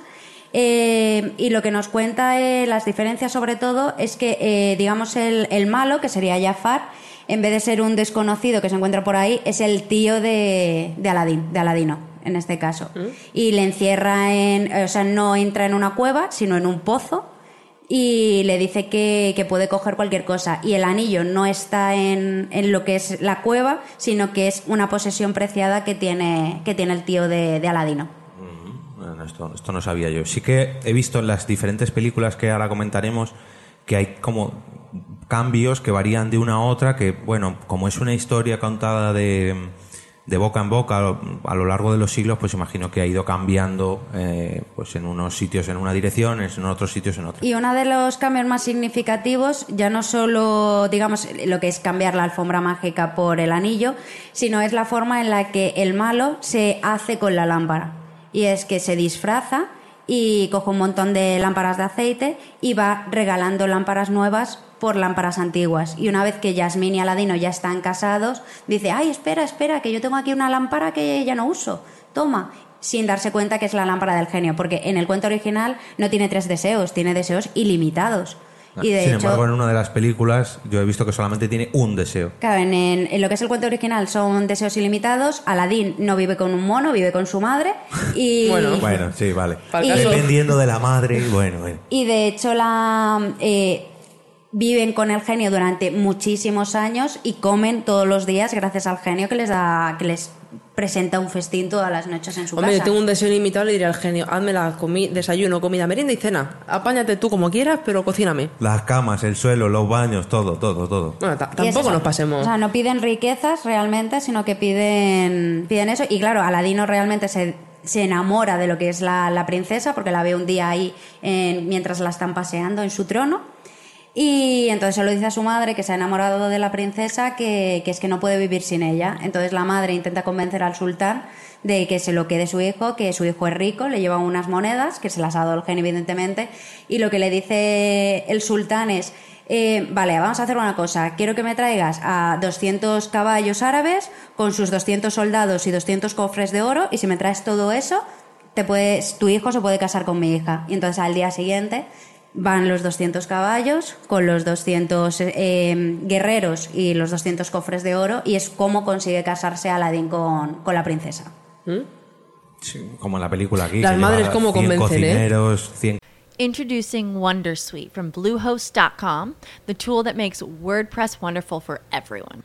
Website creation is hard, but now with Bluehost, you can answer a few simple questions about your business and goals, and the Wondersuite tools will automatically lay out your WordPress website or store in minutes. Seriously.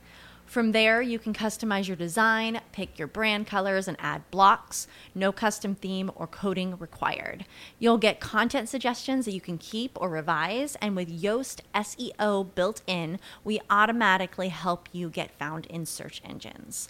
From step by step guidance to suggested plugins to an AI powered help bot, our built in tools make WordPress wonderful for everyone.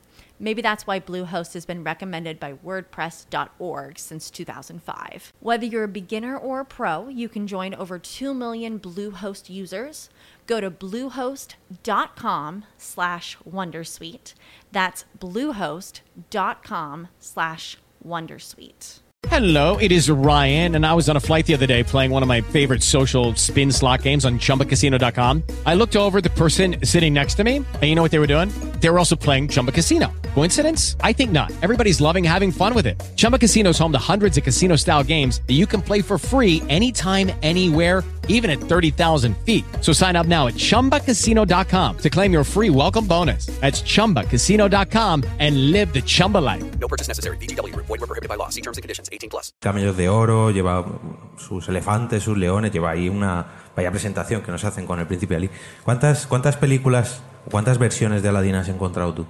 Pues ¿O no has la verdad es que no, no he buscado versiones, me he centrado sobre todo en esta película de animación y en, y en el cuento que estaba ahí leyendo las mil y una noches. Pues me alegra que no las haya buscado porque yo sí, así que voy a rellenar minutos aquí. Yo he encontrado tres películas y un corto.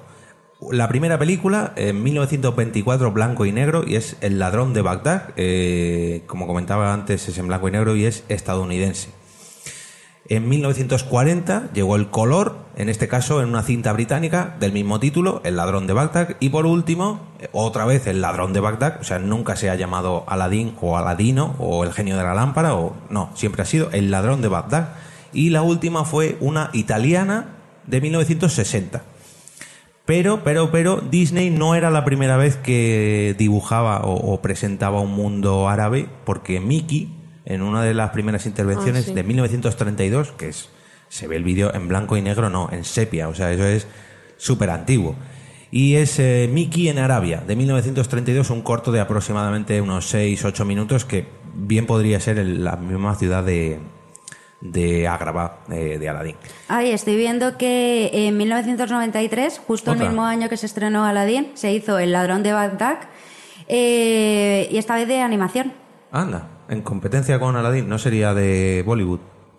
Pues Porque, el origen es, es Estados Unidos ¿no? Y no es Aladdin, es como la- las de Sarnado y todo eso. y como fue que eh, fue el director es Richard Williams que fue quien en 1968 ganado tres Oscars y empezó a trabajar en esta película cuyo título era El, El ladrón de Bagdad. Y se estrenó en el 93. Y se estrenó en el año 1993. Dura eh, 97 minutos. Y en 1990 Warner Bros. decidió financiar este proyecto para sacarlo adelante sin el consentimiento de Richard Williams, que empezó a trabajar en esta película en 1968. O sea que Disney hizo la suya y Warner hizo, Hizo más la o suya. menos. Pero esta es completamente olvidada. Yo no había oído Yo no hablar la de esta en mi vida. Pues sí, parece ser que... Hombre, a lo no- mejor no están. mucho. Aparece el genio también. Hombre, es que no tiene nada Hombre, que ver con Aladdin. tiene que aparecer el genio, Sí, sí, más que no. nada por porque es, eh, o sea, es lo, lo que sale de las mil y una noches, es lo más destacado. Pero, mira, eh, se llama El ladrón de Bagdad en castellano. En, en original, mira, amplía, De amplía la imagen. de La imagen, amplía la imagen otra vez. Las noches, noche de Arabia. Noche de Arabia. Mm, pero De- vamos, sí, es- que es eh, Pues el como la- ladrón una, de Coblet. una canción de Las de noches de. Arabia, una Sí, canción sí, de Aladdin. Pero es de un año después, porque Claro. la era del 92. Igual por eso ahí Disney dijo, ostras, vamos a hacer publicidad de que Robin Williams ha doblado esta película para que tenga más repercusión. Bueno, ¿qué más cosillas tenemos preparados? Blanca, tienes eh, videojuegos, si no me equivoco, ¿no? Porque Sí. tú jugaste a uno de los videojuegos de Aladdin. ¿Tú Eh, jugaste, Bárbara, alguno? No. Ah, Yo jugué el de la Super Nintendo, de hecho lo tengo que buscar porque igual lo sigo teniendo en pues casa. me molaría mogollón. Porque pero es no muy lo parecido sé. al de Mega Drive. Yo es que cuando, cuando estuve viendo la película tuve que estar buscando otro rato en Google, es que me sonaba mogollón. Sobre todo en la escena cuando Aladdin roba manzanas en el videojuego, Aladdin con lo que se defiende al principio son tirando manzanas a los a los a los malos, a los, Sí, A los guardias. a los guardias del sultán. A los sultanes. y ya y había muchas escenas que me, me recordaron mogollón a, a los videojuegos. Por ejemplo, se sacaron los videojuegos también fueron desarrollados por Disney y, y producidos por eh, por Virgin para Mega Drive Por y Virgin, no Virgin. bueno Virgin para Mega Drive Per- y Capcom para Super Nintendo. Va, ahora, ahora me dice, porque es que hay mil videojuegos. Sí. Yo jugué solamente al de Mega Drive, pero ahora me comentas. Yo jugué al de Super Nintendo. Fernando Gil nos ha comentado hace un rato, cuando estábamos hablando del doblaje de Aladdin, eh, concretamente de, de Abu, en todas las versiones de todos los idiomas que hizo eh, Web- Welker. Frank, Frank Welker, me parece que Wilner, algo así. que, que dobló a todas las versiones, eh, todos los idiomas. Y dice, como Vin Diesel en Guardianes de la Galaxia doblando en todos los idiomas a Groot. Efectivamente, porque Vin Diesel... No, pero aquí, por ejemplo, en España se hizo un concurso, o bueno, un... un eh, no un sorteo, sí, bueno, se abrió para que alguien doblase, o no sé si fue toda la película de Yo Soy Groot, o sea, la, la frase de Yo Soy Groot, o, solo una de las frases, pero yo recuerdo que Marvel hizo una campaña para que una persona desconocida, por así decirlo, pusiera esa frase. Es O que sea, para decir eso tampoco con que lo digas cinco o seis veces en diferentes tonos te vale. Mm, Sí, vale, pero Vin Diesel lo, tiene, lo tendría que hacer, como dice Fernando, en todos los idiomas, no solamente Bueno, las pues diferentes versiones en inglés. Pero bueno, dice, en las mil y una noches no es su tío, es un brujo que se hace pasar por su tío para que le consiga la lámpara. Que me refería a la versión de los hermanos Grimm, por si no ha quedado claro. Ah, en el cuento de la uh. versión de los hermanos Grimm. ¡Zasca! Hay pique, hay pique en los Ay, pobre Bárbara, no seas tan dura con Truman, pobrecillo. Yo, pero si me está aquí acusando en directo. Dice también que él jugó a la, la versión de Super Nintendo y de Mega Drive y que era una plataforma, eran plataformas de manual, pero bastante bueno. Ya no solamente el de Aladdin, sino todos los de Disney de aquella época, porque yo recuerdo el del Rey León también. Rey León también. Era brutal. O sea, ahora lo veo los vídeos y a lo mejor dura una hora y media, dos horas pasarse el juego completo, pero yo recuerdo en aquella época era difícil. semana. No, a ver, a mí ya me pilló más mayor, pero recuerdo que estos me los alquilaba porque los jugaba en un fin de semana y me los pasaba y Sí. demás, pero porque eran cortitos, pero los disfrutaba, pero pero una barbaridad. O sea, eran juegos ideales para un niño como yo, en ese caso de 8, 9, 10, 12 años, vamos a poner ahí. Y por último dice, pero si yo no he acusado, solo he dado el dato. Uh, ahí lo deja, ahí lo deja. ¿Sigues con los videojuegos blancas? No, que más sigue, sacaron? no, sigue tú. Eh, ¿Tienes em, también versiones de atracciones de parques temáticos de Disney? Sí, he encontrado eh, que solo hay dos atracciones. Por ejemplo, en Euro Disney o Disneyland París. Yo en esa me monté. Está el, Yo también y no lo recordaba. Y ahora Blanca comentará el porqué. está el pasaje encantado de Aladdin que dicen que es la peor atracción, por llamarlo de alguna forma, de que hay ahí, que es la más floja, porque es eh, tienes que caminar como por un pasadizo y te van mostrando por vitrinas, eh, van recreando las escenas de Aladdin. Yo no estaba ahí, pero lo vi ahí ayer por internet porque estuve buscando información Hombre, a ver, es, no es una atracción en sí, porque al fin y al cabo vas andando y no, no te mueven mucho, pero tú ves cómo están hechos las escenas Las y vamos. Y vas al parque de atracciones de aquí, que ves a los monos y a eso que los ves y te da la risa, dices tú, Pues yo o lo estoy recordando mal o me he montado o han cambiado la atracción, porque yo recuerdo de que la atracción de Euro Disney, yo tenía nueve años, o sea, fue en 1996 cuando yo me monté en esa atracción. Y yo recuerdo que era muy parecida a la de Peter Pan, en la que tú te subí- subías como en una especie de, de tren o algo por el Un- estilo. Un carricoche de estos de Sí, feria. un carricoche luego- y te ibas paseando por... Yo, yo también tenía esa impresión y Vamos, cuando ayer tenía- buscó Blanca eso, recuerdo. yo también, porque además recuerdo que en la de eh, ¿cuál fue la otra que has comentado? La de Peter Pan. La de Peter Pan y la de Pinocho, que son de subirse así, eran unas colas, pero enormes, de a lo mejor esperar dos horas para una atracción de un minuto. Y yo se lo estaba justo comentando a Blanca y me dice ella, no, pero aquí pone que no que no es una atracción como tal, que es un pasaje. Tal. Digo, oye, para que lo dices, sí que es verdad que me suena. Y cuando ves el vídeo en YouTube, es verdad, porque es un pasaje a pie, no es Joder, pero es montado que en ningún sitio. las Pues maquetas de- están- sí, tengo yo el recuerdo de eso, de haberme subido y haber pasado, que además recuerdo que cuando fuimos a Euro Disney, de estas que era, eran todo de, de pasaje, o sea, eran Sí, todo pasadillos, que era un tren que te llevaba muy despacito por los sitios, que a mí, por ejemplo, la que más me gustó fue la de Peter Pan, porque te subías en un barco y luego el barco como volaba. Eso es. Sí, sí. Y Yo también tenía ese recuerdo de que era la alfombra en la que Sí. te subías, pues no, no es así. Yo Al menos en la de, yo no, yo tengo pero- ese la de. París. Yo también, pero luego, no es así, ¿no? Luego hay uno que está en Disney Magic Kingdom, que creo que está en Florida, ese que es el De el- Orlando. el de Orlando, y en Disneyland París también, que se llama Las Alfombras Mágicas de Aladino, que es como aquí en las ferias el saltamontes. Te montan una alfombra que puedes subir con cuatro personas y vas subiendo y bajando, pero dura 90 segundos y es muy lento. como un- Como saltamontes de la feria, pero no tan fuerte. Como un tío vivo, pero de más de, de- de Sí. carritos, de coche de cuatro personas. Más o menos. Sí, so- hay- tienes unas 16 alfombras, duran uno- unos 90 segundos, pero vamos, que cuando vi el vídeo lo demasiado flojito, hasta para un niño lo veo muy suave. Es que realmente las atracciones de los parques de Disney eh, lo que mejor tienen es la ambientación. O sea, a lo mejor luego la atracción sí que en detalle está súper currada, pero no deja de ser una, una atracción un poco simplista, por así decirlo.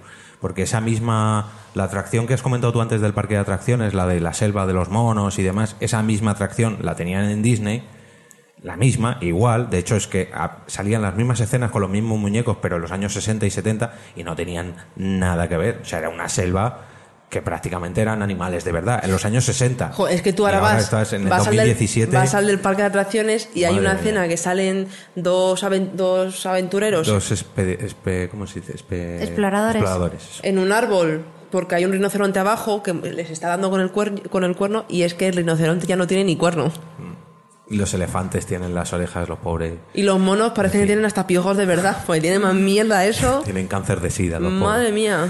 Bueno, que nos estamos liando a hablar del parque de atracciones. Eh, más cosillas de atracciones, curiosidades, datos que tengáis por ahí. Atracciones no he encontrado más.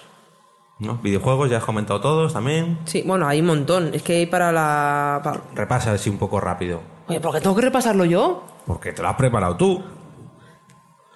No podemos discutir en Cinemascopa. Blanca, por favor, esto no es porque podcast. Venga, sigue, Venga. sigue tú. ¿Tienes alguna cosilla más? A ver, yo ¿O abrimos el de, debate? de, por ejemplo, de curiosidades, eh, tengo de, de Jafar, que originalmente el personaje iba a ser un, iba a ser como un intercambio de papeles con Yago, ¿vale? O sea, eh, Yago iba a ser el sereno eh, y Jafar iba a ser el más temperamental, que iba a Sí. entrar en cólera y demás. Lo que pasa es que decidieron cambiarlo porque entonces no iba a dar tanto miedo si perdía los estribos cada, cada dos por tres. Eh, eh, en, la- el, en el cómo se hizo, que la verdad que entre el cómo se hizo y la Wikipedia nos lo estamos fulminando para este capítulo, pero aún así hemos buscado más cosillas. En el cómo se hizo de Aladdin comentaban que mm, cuando Yago y Jafar están, eh, digamos, a solas, cuando están ur- ur- urdan- no, ¿cómo se dice? Ur- bueno, cuando están creando el plan para vencer a Aladdin y al genio, si te fijas, los gestos son en espejo. O sea, lo que hace Yago lo hace Jafar. Cuando están, ay, jajaja, qué malos somos, jiji, se juntan muchas veces las caras y hacen los mismos gestos a la vez. Y eso que uno es un loro y otro es un, un humano, bueno, un humano. brujo. Una serpiente, porque Sí, dicen que se sea. Yo no me. Sí, en la versión original. Ah, vale, digo, porque en la doblada no. es que me estuve, dando, el me animal, estuve así fijando y no, decirlo, me, no, me lo, no lo vi. Pero dicen eso que se tira todo el rato seseando como las serpientes. Y luego, por ejemplo, eh, tenían como idea original que cuando Jafar gobierna, gobierna Ágrava, que lo que van a hacer era eh, alterar la memoria de todos los habitantes del pueblo, excepto las de Aladín, Abu y la alfombra, o sea que todo el mundo iba a creer que Jafar era el sultán desde el principio. Lo que pasa es que eh, resultaba muy confuso para un niño y entonces dijeron que no, que todo el mundo se acordara de todo. Hombre, es que hace- hacer ese cambio ya nos costaría a nosotros, imagínate a un niño. Pues sí, y luego aparte que estamos hablando que la película tampoco es que tenga una larguísima duración como para hacer algo tan sumamente Sí. enrevesado. Que si hubiese sido la película más larga, pues, pues todavía. Mm, otra cosilla también que, mm, que me gustaría comentar es el, el- el diseño de los personajes, porque al igual que por ejemplo pasaba en Hércules, que yo lo tengo muy marcada, el diseño de todo estaba como muy como muy no sé cómo explicarlo, pero bueno, muy saturado de rizos, de, de, de, De músculos. de músculos, sí, era como muy, muy griego todo, muy...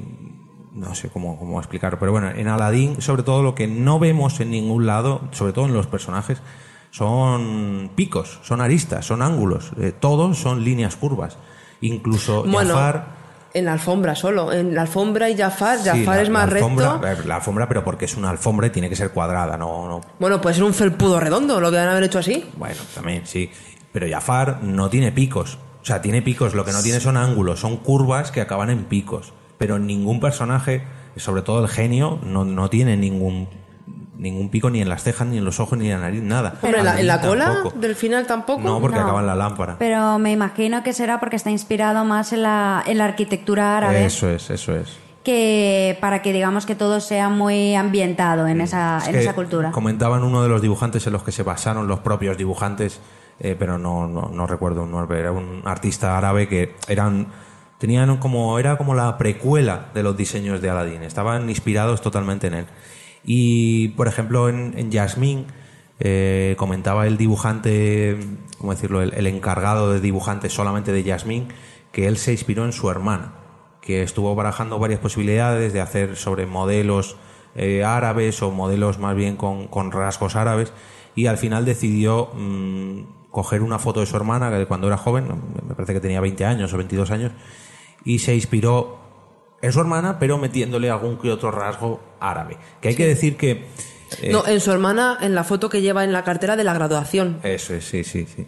Eh, Aladín y Yasmín, sobre todo mm, Yasmín, eh, están como muy, como, como te he dicho antes eh, cuando veníamos para acá, blan- blan- Blanqueados. Blanqueados, eso es. Es más, eh, son más occidentales. Eso es, eso es. O sea, no tienen rasgos, por ejemplo, Mulan sí que me parece totalmente una, un personaje chino. O Pocahontas me parece un, un autor, autóctono americano. O. mm, Bayana. Bayana eh, o Maui, Maui sobre todo. Sí. Pero Aladín y, y Yasmín no me lo parecen. El genio y Jafar, sí, totalmente. Pero Aladín y Yasmín, no. Me parece que son pues el típico príncipe y princesa, princesa Disney que tienen que ser, como, como todos los occidentales queremos ser de mayor, súper guapos, súper... Aunque tengan su pelo oscuro y su tez eh, de piel pues también oscura, pero no están, digamos, dentro de los parámetros de- de- del mundo árabe, ¿no? A menos a mí no me lo parece. Comenta Fernando Gil que sí, el washing de Disney. Pues sí, ¿Eh? a ¿El mí qué? el lavado de cara, el, el blanqueamiento que Ah. comentábamos Blanca y yo.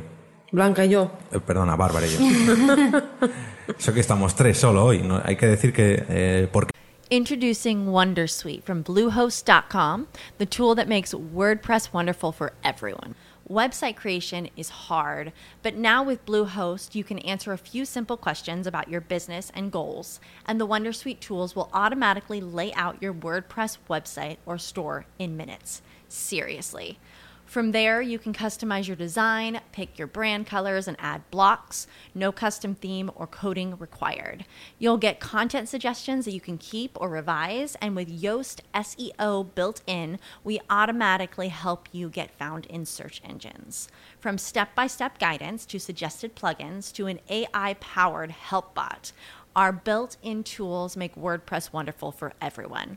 Maybe that's why Bluehost has been recommended by WordPress.org since 2005. Whether you're a beginner or a pro, you can join over 2 million Bluehost users. Go to bluehost.com slash wondersuite. That's bluehost.com slash wondersuite. Que podcast eh, lo componen seis componentes e invitados normalmente cada capítulo y hoy estoy aquí solamente rodeado por Blanca y por Bárbara y estoy teniendo el peor día de, de- de locución de mi vida. Yo creo. No sé, ya, yo no sé si estás nervioso o qué, pero... Es que aquí rodeado de vosotras, ahí estoy más tranquilo, yo fíjate. Aquí estoy como más, más nervioso. Yo te quiero enseñar un fantástico mundo. Ven, princesa, y deja tu corazón soñar. Yo te puedo mostrar cosas maravillosas. Ven, princesa, y déjate llevar a un mundo ideal, un mundo ideal, un mundo en el que tú y yo podamos decidir cómo vivir sin nadie que lo impida.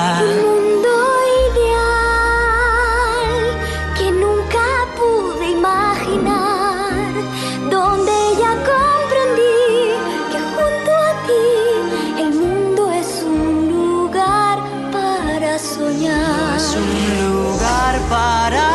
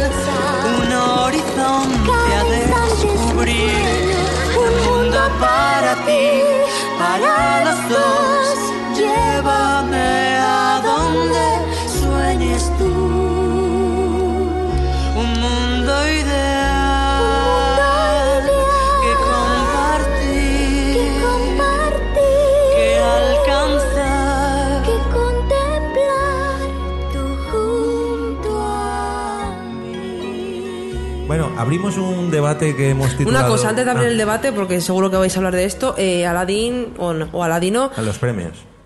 Ah, no. no fue la película en VHS más vendida durante dos años hasta que salió El Rey León. Mm, hombre, es que el Rey León lo petó máximo. Ya, a mí es que no, no sé por qué no me... Bueno, y si... No me llamó mucho. Y si quieres también, antes de pasar al debate, comentamos un poco los premios de la Sí, película. Venga. Eh, estuvo nominada a cuatro Oscar, ganó dos, Mejor Banda Sonora Original y Mejor Canción. Eh, estuvo nominada a Mejor Sonido, pero el ganador fue El Último Moicano. Y estuvo nominada a Mejor Efectos Sonoros, pero, sonoros, perdón, pero el ganador fue Drácula de Bram Stoker. También tuvo cuatro nominaciones a los Globos de Oro, en la que ganó solo el premio al doblaje de Robin Williams.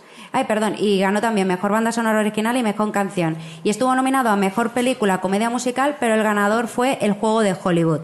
Tuvo también una, eh, los premios Annie, que son los premios de animación, eh, fue Mejor Película. Y tuvo, estuvo también con dos nominaciones en los premios BAFTA, Sí. que fue nominada a Mejor Banda Sonora, pero ganó La Lista de Schindler. Y fue también nominada a Mejor Efectos Especiales, pero ganó Jurassic Park. Y ahora que mencionamos La Lista de Schindler, eh, Robin Williams, a lo largo del rodaje de Aladdin, eh, recibió muchísimas llamadas de, Steven Spielberg eh, mientras estaba precisamente rodando la, la lista de Shielden. Y Robin Williams, digamos que divertía a Steven Spielberg y al rodaje de la lista de Shielden eh, haciendo chistes, sobre todo de la película de que luego saldría de Aladdin. Y a la vez que estaba grabando Aladdin, estaba grabando dos películas más, que era Toy, Toys, y la otra no me acuerdo cuál era. Pero también es, es famosa. Y en sus ratos muertos así es cuando grababa, doblaba al genio. Bueno, y recordemos que Robin Williams desgraciadamente falleció el 11 de agosto del año 2014, eh, pero Disney hizo un tributo en sus tres canales, en Disney Channel, Disney Channel XD y Disney Junior, en el que durante tres días, dos veces por cada canal, se emitía la, La la película, película. de, de Robin Williams. Pero ahí lo- la tenían que haber puesto en versión original. Hombre, me imagino que aquí en España la pondrían en doblado Ya, ya, y en pero- Estados Unidos lo pondrían en, en Pero yo versión aquí en original. España sí que la hubiera puesto en versión original. Las canciones. Todo. Yo creo que no. Va a ver. a mí- mm, Yo no lo habrá visto, esta me- versión original no lo habrá visto, me, pero. me hubiera parecido una pena porque las canciones en castellano me parecen. Y, Bru- fantástica, y bueno, ¿no? al final de, de cada vez que ponían la película eh, de Aladdin aparecía una, una, imagen en el que ponía a la memoria de Robin Williams que nos hizo reír. Y dijo Disney que está considerando mantener esta imagen para, pro- para futuras ediciones de, de la película.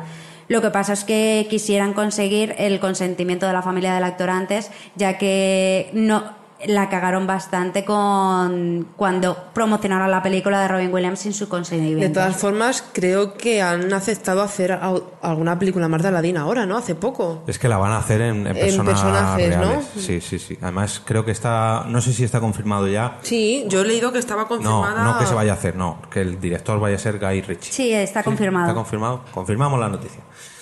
Muy bien, pues yo la voy a esperar con ganas. Mm, A ver, me da pena porque, como decía antes, es una de, las, de mis películas favoritas de Disney, con uno de los personajes favoritos de Disney para mí, con uno de los actores favoritos para mí también, como es Robin Williams, como es el genio, como es la propia película de Aladdin. Imagino que esta versión en, en personas reales pues Hombre, no me llegará a convencer. Tampoco la voy a ver con los mismos ojos de cuando la vi. Hombre, esta. también date cuenta, eh, a ver a quién escogen, porque por ejemplo, en la, en la Bella y la Bestia, eh, Emma Watson a mí no me pega como Bella. También depende a quién cojan, Y también la... qué la- personajes eligen para hacer la película. y, y qué es para ti la película original, porque es... No es que es para ti, te quiero decir que al menos se, se parezcan en algo, o que no sé. A mí es que no he visto la película de la Bella y la Bestia, tampoco tengo interés en verla. Yo sí he visto la película de La Bella y la Bestia y he de decir que si te gustó la película de dibujos eh, la vas a disfrutar mucho. Sí, es que a mí Emma Watson... A, a mí me gustó La Bella y la Bestia, pero como me pasó en su día me da un poco de pereza porque mm, se deja adivinar bastante lo que va a pasar en, en la película. Eso es una historia de un cuento de hadas. O sea, a ver, eh, por ejemplo, eh, hablando de La Bella y la Bestia, se han hecho dos versiones en acción real. Eh, una que el malo Gastón era Eduardo Noriega, que por cierto es una película horror- hor- horrorosamente mala, eh, que no se parece nada a la película de Disney. Y luego tenemos esta con, con Emma Watson, en la que es prácticamente escena por escena la. Bella y la Bestia de, de, o sea, de dibujos. Pero las canciones y todo, o sea, es todo Y igual. lo que dicen Y que la las, serie can- de- que las canciones eh, no... Cuando tú estás viendo la película y oyes la, la La música, la voz de la chica no concuerda con... Que está mal, mal por- ajustado el doblaje. Porque la tía, la, Claro, la chica que canta no es dobladora, es una, can- una youtuber que se ha hecho famosa haciendo canciones. Eh, realmente el do- es mucho más fácil doblar una película de animación que una película de, de acción real. Y el problema es que como cuando se hizo, por ejemplo, La Bella y la Bestia o cuando se ha hecho Aladdin, eh, digamos que en ese momento las canciones se traducían muy libremente para que rimasen. Y el problema es que al intentar mantener la canción que se hizo original, eh, digamos, original española, Claro, evidentemente no cuadra con la voz de, con la boca de Emma Watson, pero no por, digamos, porque la chica no esté doblando bien la película, sino porque la canción no tiene nada que ver con la canción original. Eso es. Y ese es el mayor problema, porque la traducción de la canción original está mal hecha. O sea, no es que esté mal hecha, sino que en ese momento Sí, que no pega. no se hacían, eh, digamos que el doblaje de todas las canciones eran muy diferentes. Bueno, y el rodaje de Aladdin, por cierto, Sí. empieza este verano. Hombre, pues ¿Ves? estaremos atentos, estaremos atentos. ¿Y se sabe quién actores o algo? Eh, sé que el, el director va a ser Guy Ritchie y los actores estoy buscando ahora mismo por internet, pero simplemente hay algunos rumores. Porque se están haciendo, digamos, co- eh, se habla mucho de Aladdin y Mulan, que se van, debe ser que la van a hacer casi simultáneas. Uf, Mulan, es que a mí Mulan. Me- a mí también. Mira, me- Mulan y bueno, espera, Pocahontas. espera, ahora, ahora hablamos en el debate. Eh, comentar también que hay una versión en serie, que es La Bella y la Bestia, de con Ron Perlman, el, el de Hijos de la Anarquía, el padre, o por ejemplo Hellboy, no sé si lo recordáis, es un actor ya bastante Sí. mayor haciendo de bestia. Y está escrita por George R.R. Martin, que es el autor de Juego de Tronos, de Canción de Hielo y Fuego. Pero eso que es una serie, Una serie, sí, de. Pero, ¿a qué- juraría que era de finales de los 80, principios de los 90. ¿Aquí ha llegado a España? oscura. Sí, porque yo me acuerdo de verla de pequeño, porque justo coincidió el estreno de La Bella y la Bestia, y yo decía, oh, una serie, pero era muy, muy oscura. O sea, vivían en las alcantarillas de no sé qué ciudad, no sé si de Nueva York o algo así, y aparte de la bestia, había más monstruos, por así decirlo, como están los lacayos de La Bella y la Bestia, lo que pasa que no eran tacitas ni ni armarios, ni candelabros. Ni relojes. No, no, eran, pues eso, más monstruos. Bueno, y de Aladdin también hubo serie de televisión, que eso se... Esa no recuerdo. De Aladdin hubo una serie de televisión de dibujos animados que de hecho eh, hicieron como una especie de fusión que se hacía, porque por ejemplo de Hércules también hubo serie de Sí, televisión. bueno, Sí. eh, y Bueno, la eh, escena. Y hay, un capi- y hay un capítulo en el que el personaje de la serie de Aladdin Y se de junta con Sí. Hércules. Ah, Pero yo bueno, creo que luego está lo de. Érase una vez, que imagino que también saldrá Aladdin, es que yo no la he visto.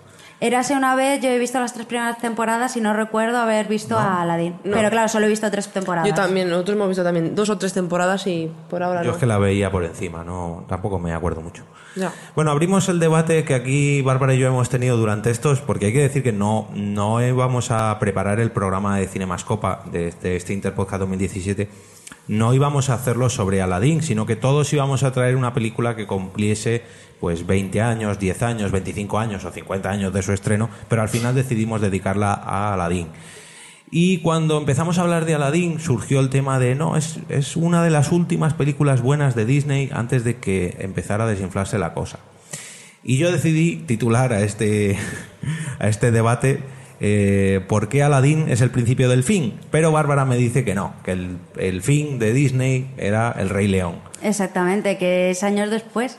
Más que nada por porque el Rey León, o sea, se ha- o sea ya no solo eh, ganó muchísimo dinero en taquilla, no solo ganó muchísimo dinero en lo que es la venta de DVDs y demás, sino también en merchandising. Y no solo eso, sino que actualmente sigue ganando mucho dinero Sí. por el musical. Bueno, el O sea, musical, ¿cuántos años lleva aquí ya? Por mínimo Entonces- tres, que Madrid. no había nacido Nerea tres años. Bueno, casi. tres y cinco y seis años lleva. No, digamos, digamos que eh, Aladdin eh, no puede ser el principio del fin, más que nada porque luego tenemos el Rey León. O sea, Sí. si hubiese, se hubiese hecho el Rey León y Aladdin, mm, si quieres, retitulamos el debate y lo dejamos en ¿Por qué el Rey León es un gran colofón? Así, en mi, en mi Madre juego de mía, rimas. está, está que lo, está que Estoy lo inspirado, tiras. estoy inspirado, sí. Mm, A ver, tenemos de las digamos de las grandes, grandes, grandes de Disney, porque Disney tiene un mogollón de películas. Por ejemplo, a finales de los 80 eh, teníamos La Sirenita, en el año mm, 1989. que además Y- es del mismo director que, que el de Aladdin. que Aladdin. Y una película que sé que también te gusta a ti mucho, en el 87, La Tostadora Valiente. Ay, yo de esa sí que me acuerdo. De hecho, te- la tengo, la tengo, la tengo, o la tenía. En el 86, como has comentado antes, Basil el ratón superdetective. En los 90, en el principio de los 90, tenemos también grandes películas que yo creo que aquí es cuando empezaba, digamos, eh, la traca final de Disney con eh, Los Rescatadores en Cangurolandia, que pese a ser, eh, digamos, una de las películas secundarias, a mí y a mucha gente de mi generación le gustó mucho. y que luego A mí los rescatadores no me gustó, Ah, pues no, sí, no me gustó. Y que luego aparte eh, Los Rescatadores en segundo en Cangurolandia es la segunda parte de, De Los. Rescatadores. Ah, yo pensé Porque que era la eh, primera. ten- claro, ah, eh, pues lo- es yo. Los Rescatadores en Cangurolandia es Los Rescatadores 2, porque luego primero tenemos la de Los Rescatadores Asia Secas. A mí nunca me gustado los rescatadores. A mí la que me gustó es la primera. Que Los Rescatadores es, si no me equivoco, de 1978. Ah, vale, a lo mejor por eso no me acuerdo tanto. Bien, en 1991 tenemos a La Bella y la Bestia, que también fue un buen pelotazo por parte de Disney. Hay que decir que pues, hay que reconocer a La Bella y la Bestia también como una de las grandes cintas. O sea, Para mí es una de mis películas favoritas de, de Disney. Esa sí que está en mi top 3. A mí no tanto, o sea, yo ahí sí que la meto en el top 5, pero no en el top 3, por lo que decía antes, de que ya sé lo que va a pasar cuando veo a la bestia y veo a la bella. Ay, la tengo que enamorar, ay, al final se ve que, que- que la tiene que enamorar, o sea, no es como en el genio de Aladdin que pueden ir por un lado o por el otro. 1993, me estoy saltando muchas, pero una que también es- estoy viendo que es muy buena, eh, pese a que es bastante desconocida, es Los Tres Mosqueteros, que le ponemos mucho nosotros a nuestra hija, y es, pues eso, la historia de los Tres Mosqueteros, pero protagonizada por Mickey, Donald y, Ah, y Goofy. Y Pluto. Tiene una banda sonora también muy, muy, muy, muy buena. Ay, ahora que dices esa película, eh, eh, a mí me gustaba mucho, eh, creo que se, era Los Tres Caballeros.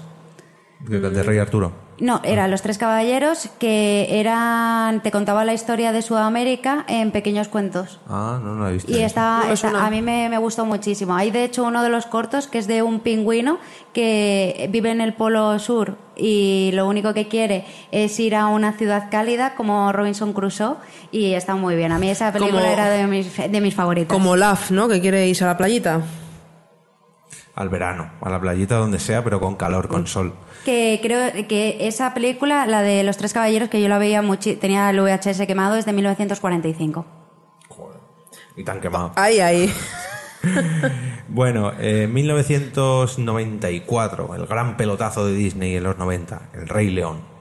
Peliculón con mayúsculas, tanto para niños como para adultos. Yo creo que aquí eh, Disney se la, se la sacó, aunque suena un poco mal, pero dijo, esto es lo que puedo hacer yo ahora mismo. Solamente con esa presentación de toda la sabana africana, esos personajes ambientados en, en pues eso, en gente de, de- de las sabanas. No sé si habéis visto últimamente que hay unos dibujos que rulan por Twitter de cómo serían Simba, eh, Mufasa, Scar, todos los personajes del Rey León, digamos, en, en personas reales, que yo creo que también están muy ambientados en el musical, porque es que son, No, eso casi- no lo he visto. calcados. Pues está, está muy curioso. Introducing Wondersuite from Bluehost.com, the tool that makes WordPress wonderful for everyone.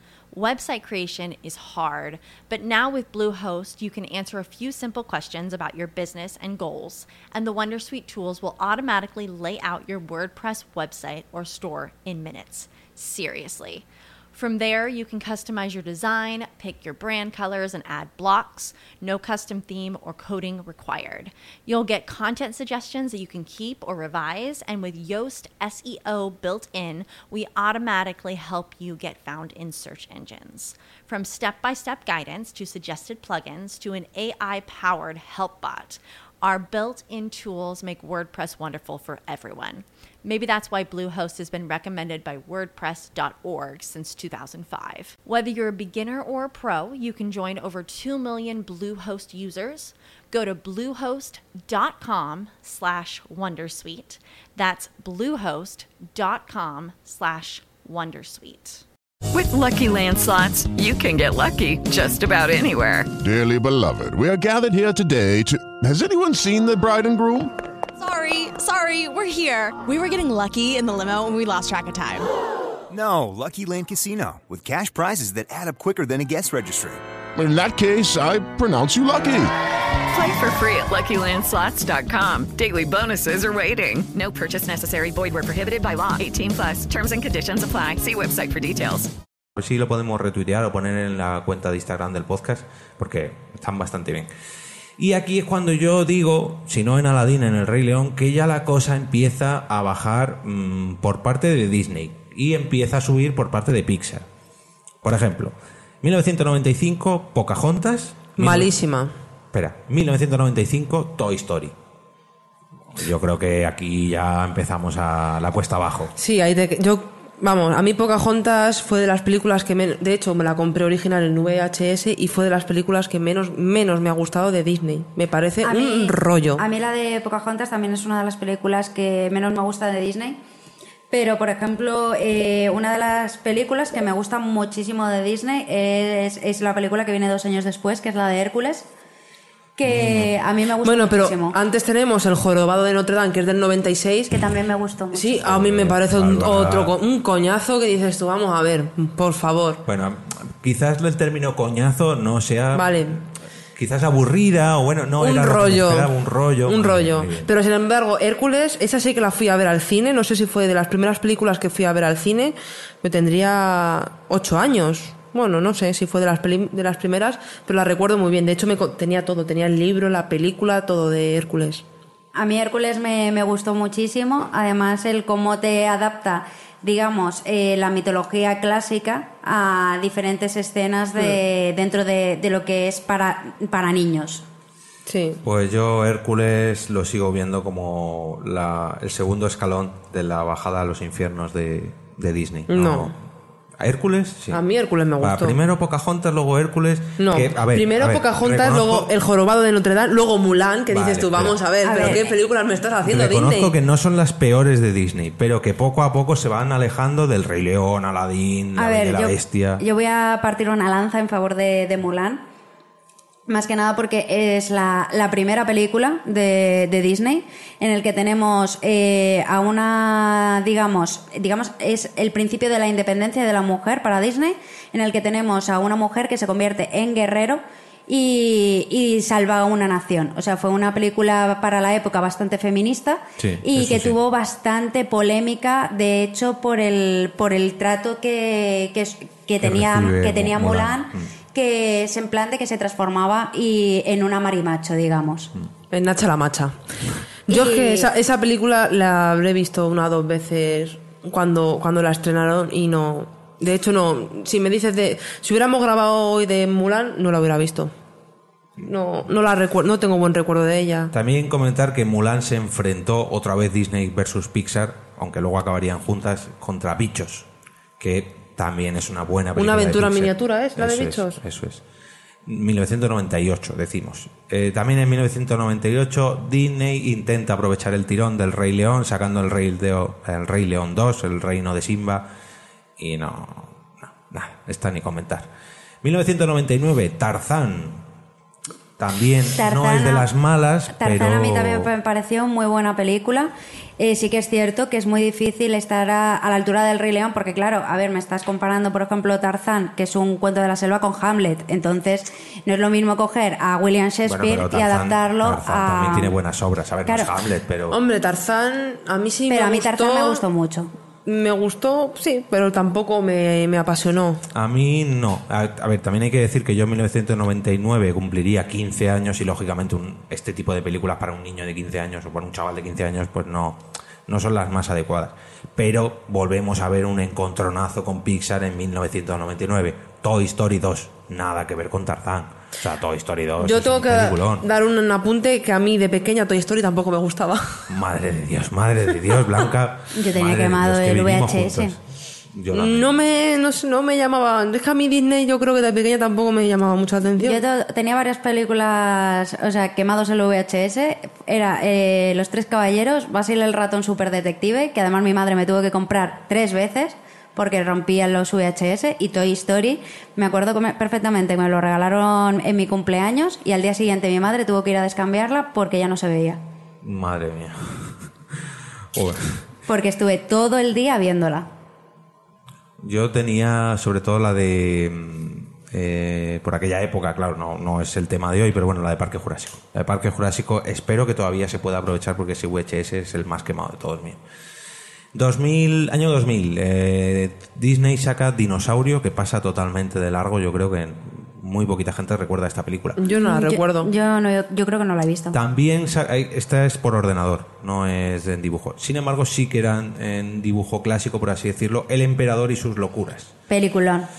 No la he visto, Película. no la he visto. Ni me acuerdo de ella. O sea, peliculón. Yo recuerdo... Bárbara, tienes un gusto muy raro para las películas Es de que- Disney, ¿eh? Aquí tenemos un problema, Bárbara. Vamos Es a que ver. No te recuer- puede gustar todo. Recuerdo perfectamente, incluso el día que fui a verlo al cine, que Joder. fui, eh, era verano y fui con mis primos al cine de la playa a verla, fuimos toda la familia y nos gustó a todos muchísimo, o sea, eran Era- carcajadas es y... una locura de película, eso sí que recuerdo. Y, y es una, a mí me pareció una película muy, muy divertida. La disfruté muchísimo y de hecho la he visto a posteriori y la sigo disfrutando igual. Me parece que además el, el protagonista eh, es, tiene muchísima carisma, tanto en su forma humana como en su forma de llama. Sí que es cierto que a lo mejor la, eh, la malvada eh, es un es un malo un poco más pobre, pero me gusta mucho además la evolución del personaje en el que empieza como un ser muy muy egoísta y el cómo poco a poco va, digamos, ganándose el favor para para, digamos, la modestia para ayudar a su pueblo. Y me parece que es una película que tiene muy, muy buen mensaje. Yo no, no la he visto. Esa, la- mira, se la podemos aprovechar a poner a Sí, Nerea claro. porque no. Ah, Prefiero ponerle otra película. Bueno, pero digo, cuando crezca un poco, hombre, que hay películas Anda que no tienen película de Disney para ver. Ya, por eso, pero está entre una de ellas, pues ya que nosotros no la hemos visto, pues oye, pues aprovechamos y la vemos. Eh, seguimos avanzando un poquito. Año 2001, Pixar contrarresta con Monstruos S.A. También buena. uh, a mí buena. esa me encantó. Esa sí que me gustó mucho. Y estoy mirando a ver si Disney. Ah, sí, 2001 también en el mismo año. Digo, no tiene ninguna una película así potente ese año. Potente se creía, porque luego fue un poquito fiasco. Atlantis, el Imperio Perdido. Mira, esa no me gustó. No, yo no la he visto, me parece. Tiene, es que no es, Es, tan a mí es- estilo Disney, es claro, como más es que futurista. los, los personajes eran Atlantis. como muy, muy cuadriculados, Sí. eran muy...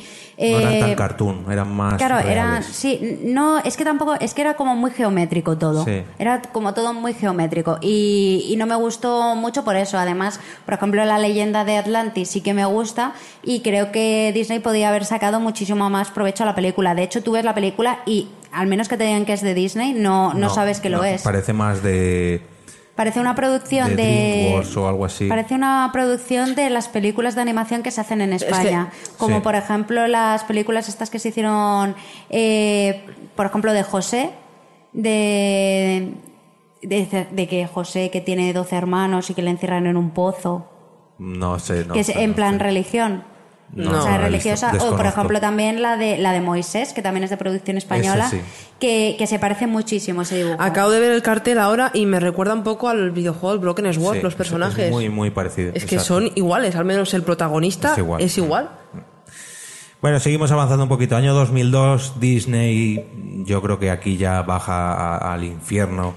No por la película en sí, sino porque lleva una muy mala racha con Lilo y Stitch. Yo no la he visto, así que no puedo opinar. Yo tampoco la he Yo visto, trozos pero tengo un amigo que es fanático de Disney, fanático de los parques de atracciones de Disney, que ha estado en todos, que es súper fan de Lilo y Stitch.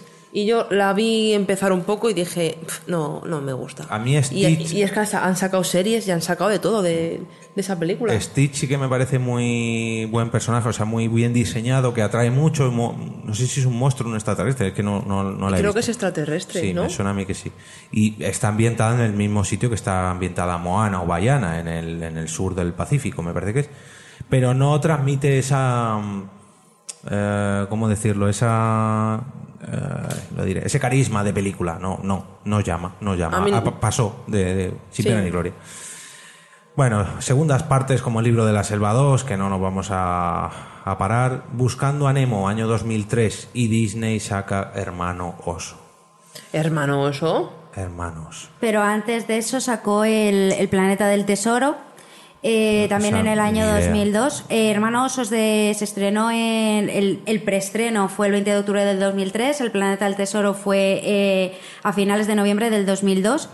Y el Planeta del Tesoro recuerda bastante a, a la película de Atlantis. El dibujo es muy, muy similar, muy similar, perdón. Ni idea. Eh, y es en plan de. Es como una especie de. la- es, una, es una película de piratas. En la que van a buscar un, un tesoro. Es muy Piratas del Caribe. Sí, es, es- sí, de hecho es que fue justo antes del estreno de Piratas del Caribe. Pues yo de esas y es muy películas Atlantis, es que es casi igual que Atlantis. me quedo con Buscando a Nemo, vamos, sin duda. Es que lo que decía antes, mientras Disney bajaba, Pixar, subía. De todas maneras, te das cuenta cuando vas a una tienda de animales, a un zoo tal, eh, todos los niños que ven a un pez payaso es Nemo y Dory. Nemo y Dory. Esa película yo creo que ha marcado mucho en ese tema. Sin embargo, hermano Oso, ¿quién la recuerda? Yo no, no la he visto. No, ni me suena, vamos. y aparte, tienes que ver esto.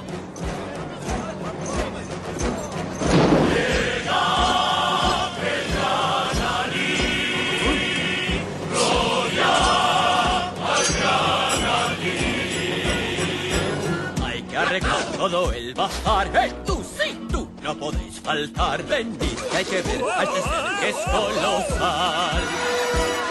Toca el clarín, chin chin, el timbal, el chico es sensacional. Gran Ali, príncipe Ali, Ali Ababua. Al pasar se han de inclinar siempre ante ti. De gala se han de vestir, sultán, princesa y visir. Que el mozo es soltero y a boda me huele aquí. Gran Ali, el bravo Ali, Ali Ababua. Es audaz, fuerte y tenaz, claro que sí. Venció a cuchillo un león. A todo un gran batallón. Llamemos al mismo son. ¡Que viva Ali! Tiene de oro un montón de camellos. Y Radio Piso Bruno. Tú siempre tan oportuno, Bruno. Animales muy raros y bellos. Ali tiene un zoo. ¿Qué la sé yo? Nunca vi un cortejo así. Gran Ali, ¿qué hombre es Ali? Ali Ababua. ¿Qué tendrás? ¿Qué les darás? Sufren por ti. Que salgan todas a ver.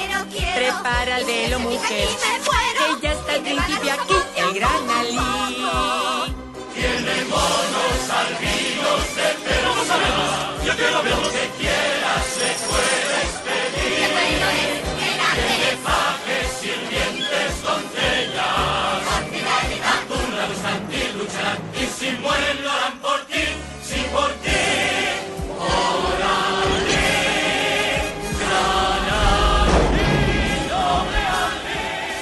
Bueno, un poquito más adelante, año 2004, Zafarrancho en el Rancho. Mm, Yo esta no la he visto. Yo tampoco. El nombre es muy original porque está muy bien, el zafrancho en el rancho. esta- de esta habló Fer en- No de esta como tal, sino de una versión antigua de esta película, me parece. de un libro, ¿no? No, no, de una película también.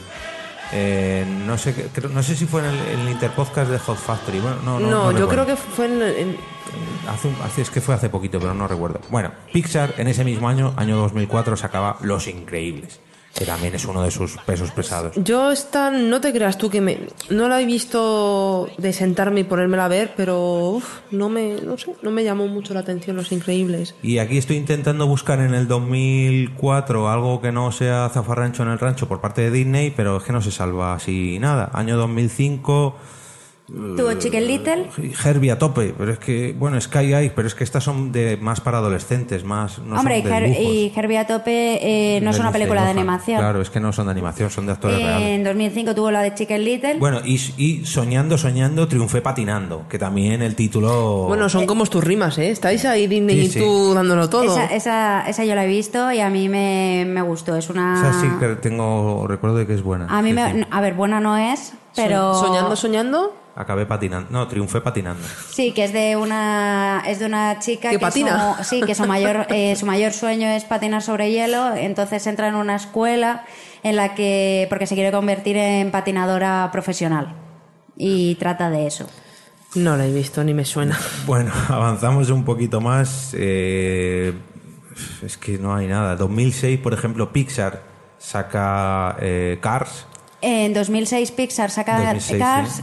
Con Disney. Porque es este es, el año en que el que Disney ya, digamos, es la dueña de Pixar. Porque Disney absorbió a Pixar en el año 2006. Y ahí es cuando dice, bueno, ahora ya vamos a ir igualándonos un poquito de nuevo, un poquito solo. Año 2007, Ratatouille por parte de Pixar y... eh, ya- Descubriendo a los Robinson por parte de Disney. Eso me es. quedo con Ratatouille. Ratatouille es que es mi película favorita de Pixar. Es que, es que Pixar, o sea, desde principios de los 2000, finales de los 90, despegaba, despegaba, despegaba y se ha quedado en el cielo a, a comparación de Disney. Avanzamos un poquito más. Yo es que creo que a Disney- No quiero comentar todas las de Pixar porque todas son grandes pelotazos. Yo creo pero que a, Di- a Disney le saca de las cuatro princesas que tiene y... Es que yo creo que Disney bajó la calidad de las películas y aumentó la calidad de las series. Porque las Por series que está haciendo en Disney Channel últimamente están bastante bien. Yo creo en el que Disney. ahora Disney eh, se le recuerda de princesas no por Tiana ni el sapo de ahora, sino por Frozen. Claro. Es Diana el que- Sapo, estoy. bueno, todavía Diana no he y el llegado. Sapo 2009 creo es- que es, ¿no? más tarde, sí. Pero. O la hemos- de Brave, mismamente. Pero si no mete, parece que no mete historias de amor o princesas, no, no llega a triunfar tanto como Pixar. De todas maneras, Brave es de Pixar. ¿Es de Pixar Brave? Ah, vale. Que fue la primera. Bueno, la primera. Es la película, la primera película No, de Pixar ese- que sale una princesa.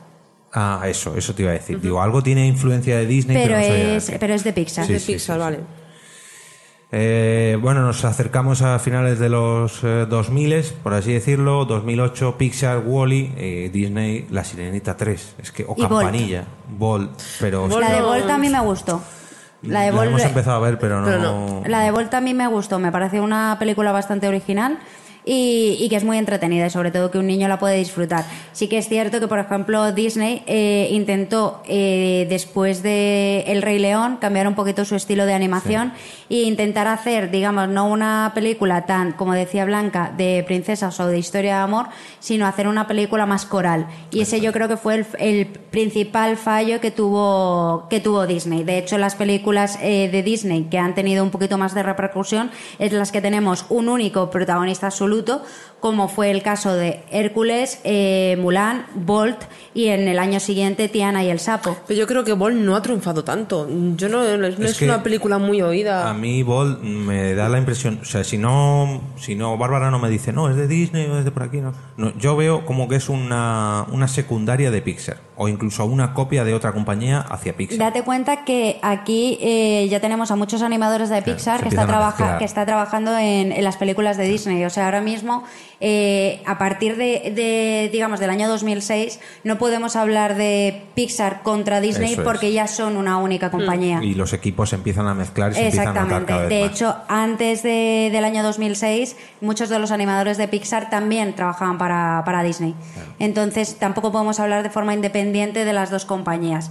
Por ejemplo, eh, Tiana y el Sapo en el año 2009 también fue una película bastante revolucionaria para Disney, ya que es la primera vez en el que vemos a una princesa, en este caso Tiana, trabajar y ser independiente. Porque es la primera película en la que vemos a una princesa trabajar. Yo esa no la he visto, Tiana y el Sapo. Es, es una película que está bastante bien, se basa en, en Nueva Orleans, en- tenemos a una princesa que es, que es de color y luego aparte que, que trabaja, que es la primera película, ya te digo, es la primera princesa que trabaja, porque sí que es cierto que la Cenicienta trabajaba pero obligada, eso no cuenta. Esta Hombre. es, digamos, que trabaja para ganarse el pan. La tenían un poco explotada. Entonces, poco, aquí solo. tenemos a. Diana que, que trabaja para ganarse el pan. Y, y que es eso, es una película Hombre, que cambia muchísimo el estilo. Porque también es más moderna, más Sí. con otra mentalidad, más actual. Se van acercando, se van acercando, pues eso, a- al año 2017 en el que estamos ahora. Mm. 2009 también Pixar, vamos a decir Pix, la parte más animada, o sea, más animada de Disney por parte de Pixar, que es Up. Up para mí me parece la cumbre de, de- de Pixar y Mm. de Disney ya, porque ya era de Disney. Entonces, ahí sí que el pico de, de Disney y, y Pixar se, se suben hasta lo Y más de alto. hecho, dicen que en esa película sale Tiana Sí, de sale, pequeña, sale, ¿no? hace un cameo, la un niña cameo. negrita que sale ahí por la ventana. Cuando despliega, despliega la casa con los globos, aparece en una de las ventanas. Avanzamos un poquito más hasta 2010, a ver qué tenemos por ahí. Toy Story 3 por parte de, vamos a decir Pixar, aunque ya no es así. Y de las clásicas, por así decirlo, tenemos Enredados. Aquí Disney empieza a repuntar un poquito. A mí Enredados me gustó. Además es que eh, Enredados, digamos que Disney vuelve otra vez a adaptar cuentos clásicos, es. o sea, olvidamos ya, digamos, eh, las moderneces de Little Stitch, del Planeta del Tesoro, de Hermano Oso, de Zafarrancho, o Bolt, que son todas, digamos, en una época actual, y volvemos a adaptar un cuento clásico, que en este caso es el de Rapunzel. De hecho, a mí, nosotros fuimos a ver Toy Story 3 al cine y gracias por ver a Toy Story 3 empecé a ver la 1 y la 2 y ya dije, vale, no tenía buen recuerdo de mi infancia Claro, de Toy porque tú las Story. viste de pequeña pequeña. Sí, Claro, no, no me yo- llamaba... Yo ya era preadolescente y adolescente cuando las vi de adulto y sí que pillaba muchas más referencias de, Mm. de esto. Toy Story 3, la verdad que peliculón también, pero Claro. Enredados también levantó. Sí, luego también tenemos que tener en cuenta que Pixar, digamos que hace una animación más para adultos, o sea, aunque sí que la pueden disfrutar Sí, niños, sentidos. Pero Sí. Disney no, Disney es una animación infantil, o sea, si tú, por ejemplo, a un niño le pones, por ejemplo, Zafarrancho en el rancho o Bolt, la- le va a gustar muchísimo más que a lo mejor otra película de Pixar, porque es que Disney siempre se centra sus películas en hacer unas películas para menores de 12 años.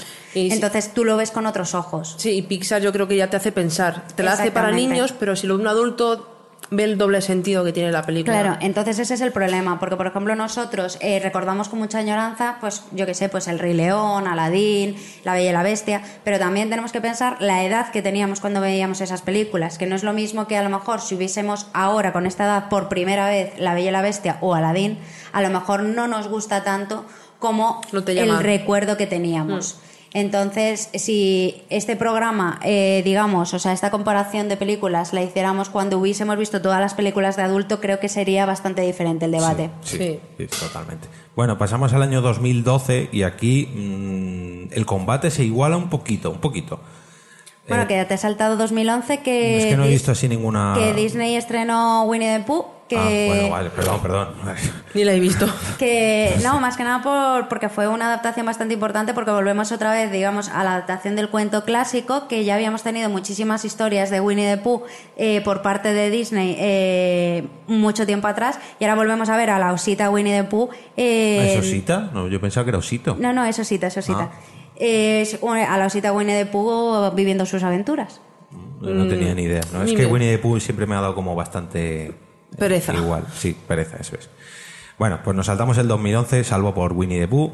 2012 tenemos a Brave, eh, Indomable, en- por parte de, de Disney, y Romper Por Ralph. Pixar. Ah, estas son las que son al revés, vale. Esta es la que confundía yo antes con la de... eh, ¿Cuál ha sido la otra que pensaba yo que era de...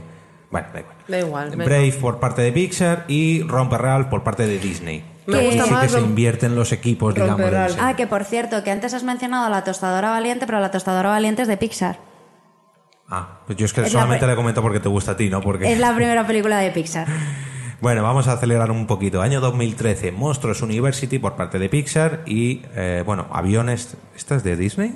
Eh, aviones. Es la ter- No, es de Pixar, es de Pixar también. que que aviones no es de Pixar.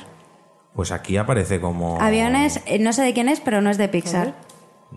Yo creo que sí, porque es el no, spin-off de es- Cars. es el mismo, es el mismo animador, pero no, la productora no es Pixar. Bueno, pues era Disney. Más que nada porque aquí. cuando estuvimos preparando el, el programa este, el macro re- Sí. eh, de Pixar, al que, tú, al que tú viniste, eh, nos alegramos mucho al saber que no teníamos que ver aviones. Bueno, y aquí vuelve a despuntar Disney de sobremanera porque vuelven a las historias de princesas. Las, es una las producida por Disney Toon Studios. producida. Bueno, decía que Disney vuelve otra vez al Olimpo de los dioses y nos trae Frozen, una historia de princesas que lo petó máximo. No, esa peli yo tengo recuerdo porque me tocaron entradas y se las di a mi madre y digo, "Mam, princesas, vete tú a verla. Fue a verla y cuando estuvo en cine, esa película no fue tan taquillera, Frozen. No tuvo tanta Bueno, repercusión como la... arrastrada por todo lo que llevaba Disney Claro, hasta no, ahora. no tuvo tanta repercusión como tiene ahora Frozen, que todas las niñas eh, la han visto y están con Frozen Hombre. que no pueden más. La canción y el merchandising han hecho mucho. Y la canción hay que reconocer que, que está bastante bien. En inglés, en español es una mierda. No entremos en ese debate que estamos en otro. Y vamos a ver si lo podemos ir terminando. Año 2014, tenemos por aquí eh, Campanilla, Hadas y Piratas, en fin. Esa la Es hemos visto. Aquí empezamos a que Disney se empieza a preocupar Big mucho Hero más. Six. Claro, es, pero esa por Pixar, ¿no? No, por Disney. Hecha por Pixar. Eh, Big Hero 6 Joder, qué es, de, es Ay, de- porque es de aquí ya se mezclan totalmente, o sea, aquí ya no sabemos. Claro, o sea, Big Hero 6 es, es de Disney. Eh, Decía que aquí Disney se empezó a preocupar mucho de Marvel, porque aquí ya había sacado los Vengadores. No, mm, sí, sí, sí, había sacado los Vengadores, estaba sacando los Guardianes de la Galaxia, en fin, estaba sacando un montón de. de como está haciendo ahora con Star Wars. Año 2015, tenemos del revés, esta sí de Pixar, ¿no? Sí, sí, de, ¿eh? de- de Pixar. Y eh, el gran dinosaurio, el viaje de Arlo. El viaje de Arlo, que también es de Pixar. Ah, ¿No es de Disney, las dos?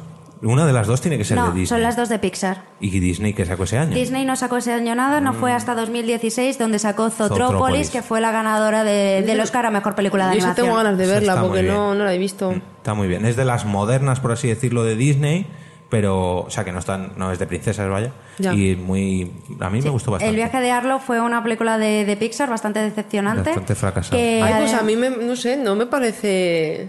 Porque no tuviste que pagar por ella. Y no Ya. entramos ahí tampoco. Pero bueno, sí, la, también, eh, también las dos, eh, esas dos son de Pixar.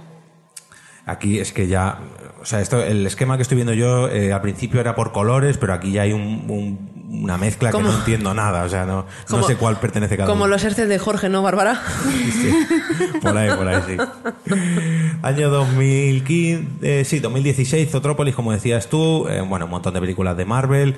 En 2016 también sacaron eh, Star Wars, El despertar de la fuerza, que bueno, no es de película de dibujos, por así decirlo, pero sí que sacó Pixar buscando a Dory, que bueno, está- mantiene el nivel. Mantiene Ay, el no nivel. la hemos, yo, ¿Tú lo has visto? Yo, no lo he sí, visto. Yo sí la he visto, que soy muy fan de Nemo. también. Y Frozen 2 está ya al caer, ¿no?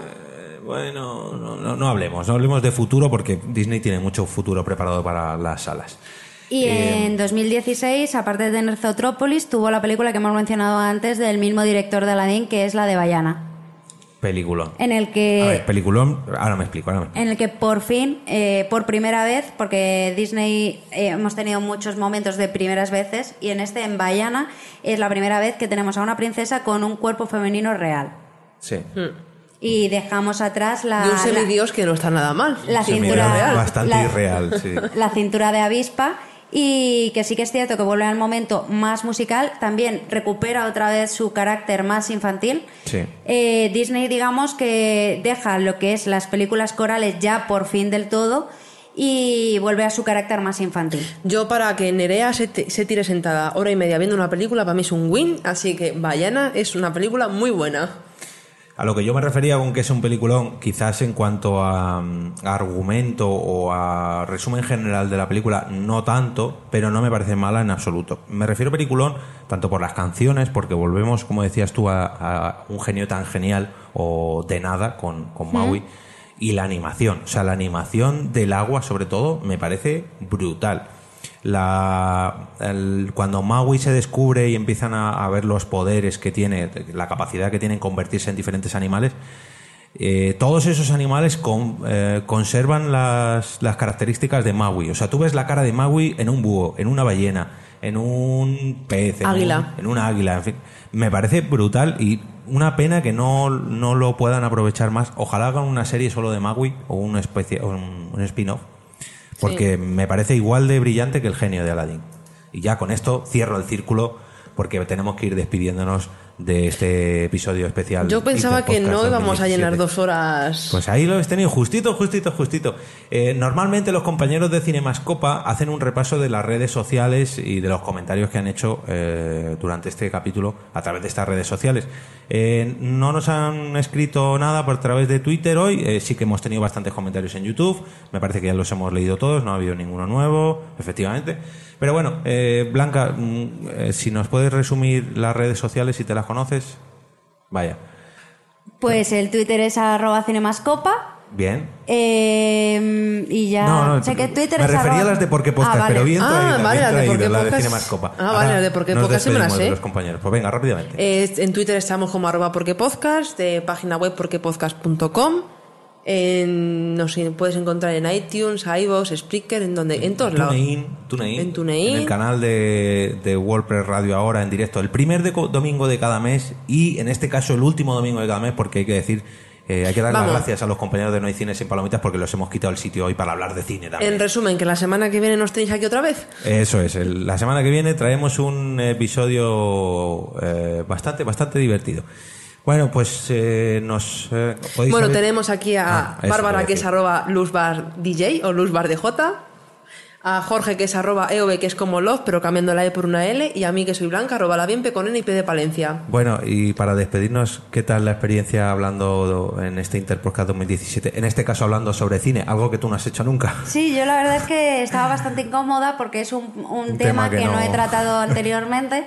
Entonces, pues claro, he estado, no, eh, hablando en serio, mm, he escuchado el programa de Cinemascopa, me ha gustado muchísimo, es un podcast que no conocía, me ha gustado especialmente el especial que hicieron eh, sobre Kevin Smith y, es eso, y me ha, me ha gustado mucho estar aquí en WordPress Radio ahora imitando a Cinemascopa, entre comillas, y hablando de un tema que, que yo me siento súper cómoda, que, que es el cine.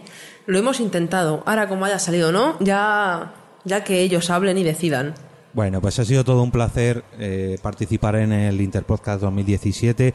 Ha sido todo un verdadero placer imitar a los compañeros de Cinemascopa. Esperamos conocerles en persona porque creo que son de aquí de Madrid y creo que a lo mejor se pasan por la Chulapot el 17 de junio de este 2017 para vernos allí un poquito las caras y comentar qué les ha parecido este episodio especial Interpodcast 2017 sobre la película Aladdin de Disney. Bueno, compañeras, pues muchísimas gracias por acompañarme. Ha sido una pena que no esté aquí el equipo al completo, pero bueno, veremos a ver la semana que viene eh, quiénes, quiénes se presentan, porque esto cada capítulo es un misterio. Un placer compartir estas dos horitas con vosotras y nada, nos vemos la semana que viene. Hasta Adiós. Oye, Blanca, ¿quieres colar un por qué chiste que tengas así? No, preparado? no. Ay, los por qué chistes me los dejo para por qué podcast. Ay, madre. Venga,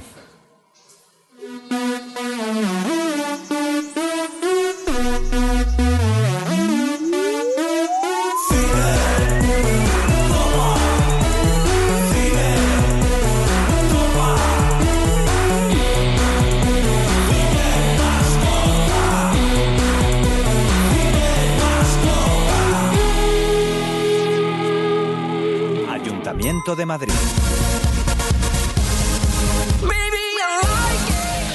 WordPress Radio ahora le ofrece la oportunidad de dar un impulso a su negocio asegurándose llegar a miles de clientes potenciales, oyentes y espectadores de programas relacionados directamente con su actividad y por mucho menos de With the Lucky Land slots, you can get lucky just about anywhere. This is your captain speaking. Uh, we've got clear runway and the weather's fine, but we're just going to circle up here a while and uh, get lucky. No, no, nothing like that. It's just these cash prizes add up quick. So I suggest you sit back, keep your tray table upright, and start getting lucky. Play for free at LuckyLandSlots.com. Are you feeling lucky? No purchase necessary. Void where prohibited by law. 18 plus terms and conditions apply. See website for details. With Lucky Land Slots, you can get lucky just about anywhere. Dearly beloved, we are gathered here today to. Has anyone seen the bride and groom? Sorry, sorry, we're here. We were getting lucky in the limo and we lost track of time. No, Lucky Land Casino, with cash prizes that add up quicker than a guest registry. In that case, I pronounce you lucky. Play for free at LuckyLandSlots.com. Daily bonuses are waiting. No purchase necessary. Void where prohibited by law. 18 plus. Terms and conditions apply. See website for details.